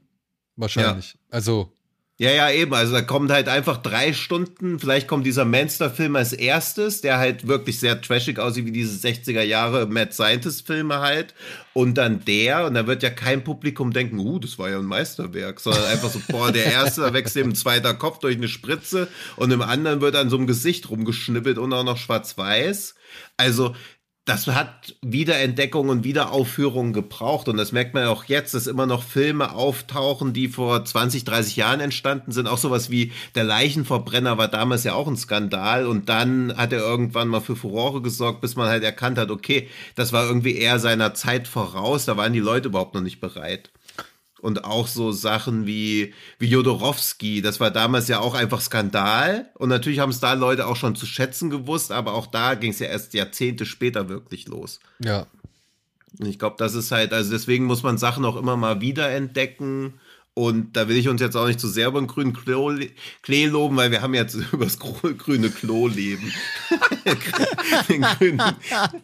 und also ich meine, wir haben jetzt hier keinen Geheimtipp ausgefunden, äh, aber man merkt ja auch bei uns immer, wie viele von diesen angeblichen Klassikern man einfach noch nicht gesehen hat weil die Überwindung in Gänsefüßchen ja schon recht hoch einfach ist. Ja, oder halt aber auch der Bezug nicht gerade so leicht. Ja. Und ich finde jetzt so, dass dadurch, dass der halt auch noch auf Amazon angeboten wird, ja. äh, finde ich es eigentlich sehr dankbar, sich jetzt mit diesem Film auseinanderzusetzen und den, diese, ja, diese Bildungslücke oder diese Wissenslücke mal zu schließen. Ja. Weil ich bin schon froh, dass ich den gesehen habe. Also ich finde auch die Szene, wenn man halt mal das Gesicht der Tochter endlich mal sieht, das hat er echt sehr clever in Szene gesetzt, weil es halt dann auch mhm. wieder so ein surrealer Effekt ist, bei dem er nicht sich ganz sicher ist, ist das jetzt wirklich ihre Nase oder ist das ja, ja. irgendwie doch einfach nur ein Klumpen Fleisch und, und wo hört irgendwie mhm. die Maske auf, wo geht sie weiter, so oder die Verbrennung von mir aus dann. Also ja. da sind schon ein paar echt schöne Sachen drin, aber halt ne, auch ein paar Sachen, die man jetzt vielleicht heutzutage nicht mehr so leicht annehmen kann, eben weil man schon zu viele andere Sachen gese äh, gesehen hat oder weil man halt einfach zu sehr gewohnt ist, dass gewisse Dinge halt anders ablaufen so. Und ähm, ja, trotzdem. Ja, ja, klar, da muss man es komplett in diesem Klassiker-Kontext. Wenn ich es ja auch gerade, weil das als Funfact noch ganz gut, die Titeleinblendung im US-Remake zeigt halt die Operation in vollem Prozess, ist aber auch das Einzige, was man von der Operation sieht, die ist komplett rausgeschnitten, die haben sie einfach nur am Anfang gepackt, um das Publikum schon mal so abzuholen. aber quasi nur so drei Sekunden von der Operation, dann kommt der Titel drüber und dann war's das. Also komplett rausgezogen und an eine andere Stelle gepackt, einfach nur um am Anfang schon so ein bisschen so einen Schockeffekt reinzubauen. Aber dann kein, keine Eier gehabt, um die ganze Szene drin zu lassen. Übrigens, apropos Operation, du hast vorhin noch gesagt, ja, apropos Klammern. Ähm, ja. Ich hatte mit meiner Frau geguckt. Die hat ja medizinischen Background. Und der einzige Kommentar zu der Szene war, weil dann, wir haben auf Französisch geguckt mit Untertiteln. Und während er das Gesicht dann aufschneidet, dann äh, ne, holt er, gibt, gibt die Assistentin immer so Werkzeuge an, die er dann da das Gesicht schiebt und so unter die Haut schiebt. Und er sagt halt quasi, also im Untertitel stand halt immer Klammer bitte, Klammer bitte, Klammer bitte. Meine Frau meint einfach ganz trocken, das heißt Spreizer. I, aber Spreizer ist ja noch ekelhaft. Habe ich, hab ich noch was Medizinisches gelernt. Der Film nämlich einen Fehler gemacht 1960. So. Okay. So, wir machen jetzt auch mal einen Schocker und einen Spreizer, denn wir hören jetzt, glaube ich, mal an dieser Stelle auf, über Eyes Without a Face zu reden. Der ist auch nicht so lang. Deswegen guckt ihn euch an. Ab dem 25. Februar entweder auf Blu-ray oder halt, solange er noch auf Amazon Prime verfügbar ist. Aber ja, ich, da ich könnt ihr mal Auge machen. könnt ihr mal Auge. oder ihr macht Auge. Aber kein langes Gesicht, hoffentlich. ja, Nee. Oder ihr macht Auge noch auf folgende Releases, die wir hier nochmal kurz erwähnen wollten. Am 17.02. gibt es Beauty Water. Das ist ein Anime, ein ziemlich ja, horrorlastiger Anime über ein Wasser, das Gesichter deformiert. Sagen wir es mal so. Aber koreanischer Anime, kein japanischer. Ja. Genau, das äh, an dieser Stelle noch erwähnt. Dann gibt es gleich drei Filme am 24.02. Das ist Arc Enemy zum einen, über den haben wir ja schon gesprochen. Das ist City Under Fire, über den haben wir auch schon gesprochen, aka Shockwave 2. Und dann gibt es einen, ja, Extended Cut von Halloween Kills ab dem 24.02. auf Blu-ray, der ein bisschen länger ist und auch ein leicht verändertes Ende aufweist. Aber ich muss sagen, so viel anders empfand ich das Ende jetzt eigentlich nicht. Aber gut, äh, ja, da wurde ein bisschen Ja, was. noch ein bisschen beknackter. Ja, vielleicht, ja. Also es wurde ein bisschen was verändert und es wurde ein bisschen was verlängert. Und das ist für den einen oder anderen ja vielleicht ganz interessant. Biss, bisschen mehr Blut und das war's. Ja. Und dann gibt es noch am 25.02. last but not least den neuen Film von unserem guten Freund David Brückner, Der Wolf. Der erscheint dann endlich auf Blu-ray. Und ja, wer unsere Folgen nicht bei sich zu Hause schon archiviert hat, hat hier die Möglichkeit, eine Folge zumindest sich in den Schrank Ach so. stellen zu können, denn wir sind unter Einfacher anderem geht's nicht. Ja. Wie, wie man heutzutage Podcasts sammelt. Ja. Auf Blu-Rays im Ja. Schrank. Ja, wir sind auch mit dabei, plus ein Interview von oder mit David von Fred Carpet und noch ein paar andere Sachen. Also ist das vielleicht für den einen oder anderen ja interessant. Und damit wären wir beim Schrecken vom Amazon und auch schon so langsam jetzt mal am Ende dieser Sendung, die jetzt schon tatsächlich richtig lang ist. ja. Es, es könnte unsere längste Folge werden. Es könnte unsere Fol- Folge werden. Ja, gut, dann äh, hoffe ich ja mal, dass ihr schneller diesmal seid. Ich mache es euch diesmal auch wirklich einfach. Glitschig, giftig, euphorisch. Der Schrecken vom Amazon. So, aber erstmal die Auflösung des letzten Mals. Da hatte Tino gesagt, No Country for Old Men, weil er sich in die Frisur geirrt hat. Und André hat Bone Tomahawk genannt. Und leider waren sie beide falsch. Ich dachte eigentlich, okay, so mit, äh, ich weiß gar nicht mehr, was die Beschreibung war, aber es, es ging um Labern und es ging um Cowboy-Hut Genau. und so weiter. Cowboy Hutif und viel labern. Und viel ja. labern. Und ich dachte halt, weil wir ja ein Thema mit, also weil wir ja einen Film hatten, in dem es ja um ein Signal geht oder ein unterbrochenes Signal, ja. dass das ein bisschen naheliegender ist. Aber ich war tatsächlich, oder ich hatte tatsächlich eine Beschreibung zu dem Film Pontypool rausgesucht. Ja, in dem es um einen Radiomoderatoren geht, der halt äh, die ganze Zeit in seiner Kammer hockt und labern muss. Warum, wieso, weshalb, sollte man sich anschauen, falls man es noch nicht gesehen hat. Ich fand den Film Absolut. damals echt Ja. unterhaltsam. Also ich einen der besten Auftakte der Filmgeschichte, finde ich. Wo er sich das, Die, das nee, die ersten fünf Minuten, wo einfach er nur von dieser Katze erzählt. ja, ja, ja, Super ist das. ja. Gut. Und somit haben die beiden das nicht erraten. Und jetzt kommt deswegen ein neuer Schrecken vom Amazon von mir. Und ich glaube, jetzt wird sowohl leicht wie auch schwierig. jetzt wird es leicht wie auch schwierig. Okay. Echt? Was habe ich denn hier gemacht? Na gut, egal. Okay. Die Rezension ist kurz und knackig. Klasse Remake lautet die Überschrift dieser 5-Sterne-Bewertung. Der Film wurde echt top gemacht als Remake. Darf in keiner Horrorsammlung fehlen. Besonders die Motorsäge in den Lautsprechern. Ein echter Leckerbissen. Das soll schon helfen. das soll schon helfen, ja. Die Motorsäge in den Lautsprechern. Die Motorsäge in den Lautsprechern. Achso, ach, diesmal schreiben wir es dir, gell? Diesmal schreibt ihr es mir? Ja, oder? Ja, War das nicht so? Damit genau, man, wir, wir schicken es dir schriftlich, weil dann kannst du noch Tipps geben, auch wenn schon jemand was gesagt hat. Quasi. Okay. ja, Oh, Aber wo schreibt ihr es mir hin? ja, hier bei ja in, in WhatsApp. Also ich schreib's in WhatsApp. Ich schreib's dir als Letterbox-Kommentar unter den Film. Okay. Ah, die, die Kettensäge in den Lautsprechern. What the fuck? Horror Also ich habe meinen Tipp abgegeben. Das dachte ich mir. Was, ein Horror-Remake? Was? Ja, Ja, ein Horror-Remake. ja, Es ja. geht ja um ein Horror-Remake. Ach so, dann lösche ich mein Dings nochmal. Aber,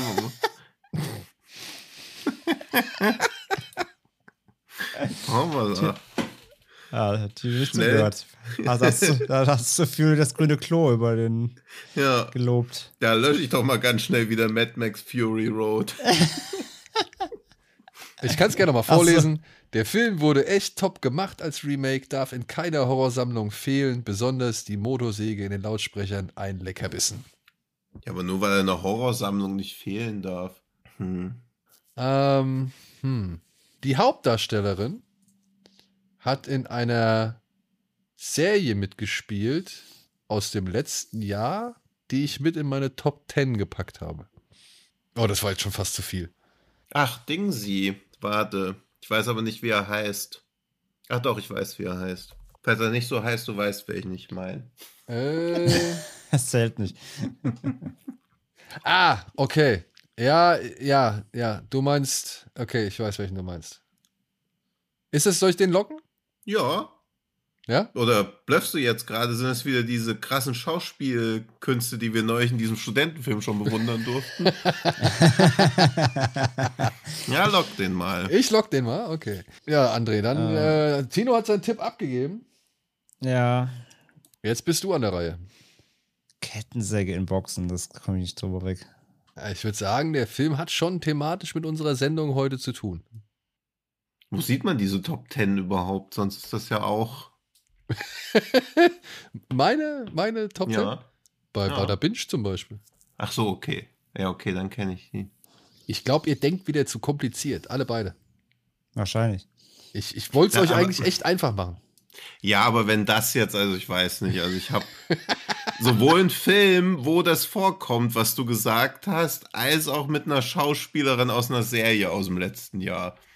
Ich gucke keine Serien fest, kenne nix. Ähm, Ein zentrales Element dieses Films wurde jetzt schon in dieser Review genannt. ich gehe gerade alle Horror-Remakes in den Kopf durch und so fällt mir irgendwas mit Boxen und Kettensägen ein. Ja, komm. Müssen Ja. Feierabend Ich, machen. ich habe Ja. keine Ahnung. Ich schreibe jetzt irgendwas. Oh Gott. Fällt nur Evil Dead Remake ein, wo eine Kettensäge vorkommt. Aber da gibt es keine Boxen. Ja, und außerdem muss es ja ein schlechter Film sein. Ja, eben, das ist auch noch gut. Oder Daniel hat einfach die ungeschriebenen Regeln geändert. Nee, das glaube ich nicht. Das glaube ich nicht. Am Pokertisch sagen sie jetzt immer Time. Und am russisch Roulette sagen sie immer Mau, Mau. Ja, genau. Es gibt so viele Horror-Remakes und mir fallen die ganze Zeit nur Evil Dead und Pet Cemetery ein. Warum? Ganz im Ernst jetzt. So, schickst du mir jetzt was? Alles klar. Alles klar. Darf ich das jetzt offiziell sagen oder muss ich das jetzt geheim Nee, halten? jetzt, nee, jetzt darfst du es sagen. Jetzt darf haben ich wir sagen. beide das abgegeben. Jetzt kannst du ja Ja. keinen Tipps mehr geben, ist jetzt gelockt. Okay, Naja. dann trag du das gleich ins Dokument ein. Das mache ich. Tino sagt Sound of Violence. Ist das ein Remake? Ja, vom Kurzfilm. Also ich dachte ja, dass die Re Review halt auch beknackt genug ist, um sowas als Remake zu bezeichnen. Ja, get it. Aber da passiert was mit Boxen und einer Kettensäge in der ersten Folterfalle und diese Dings aus Yellow Jacket spielt mit. Und André sagt Texas Chainsaw Massacre von 2003. Das ist das Remake von Markus Nispel, ne? Das ist das Nispel-Remake, genau. Wundervoll. Dann hätten wir ja jetzt zwei Filme gelockt und können an dieser Stelle endgültig Feierabend machen.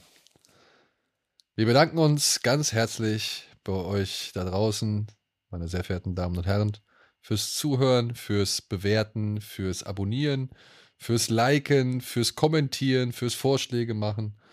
und hoffen, dass ihr das auch in Zukunft weiterhin so fleißig und ausgiebig machen werdet. Vielen Dank schon mal an dieser Stelle.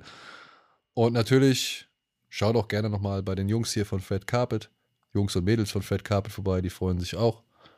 Und ansonsten wünschen wir euch eine schöne Woche und viel Spaß mit dem einen oder anderen Film, den ihr entweder ignoriert oder halt wahrnehmt. und ja, macht's gut, bleibt gesund. Habe ich noch irgendwas vergessen? Muss ich noch irgendwas erwähnen? Nö, Ne? Ich glaube nicht. Gut. glaub auch nicht. Dann melden wir uns an vertrauter Stelle in der nächsten Woche zurück und gucken, wer weint von diesen beiden Herren hier. Beide. Ja, du, ich glaube halt, dass du weinst, weil du nächstes Mal wieder was raussuchen Ja, musst. wahrscheinlich. Wir haben gut Lachen. Ja, Ja. mal gucken, mal gucken. ja. In diesem Sinne, macht's gut, habt eine schöne Woche, bis bald. Tschüss. Tschüss. Ciao, ciao.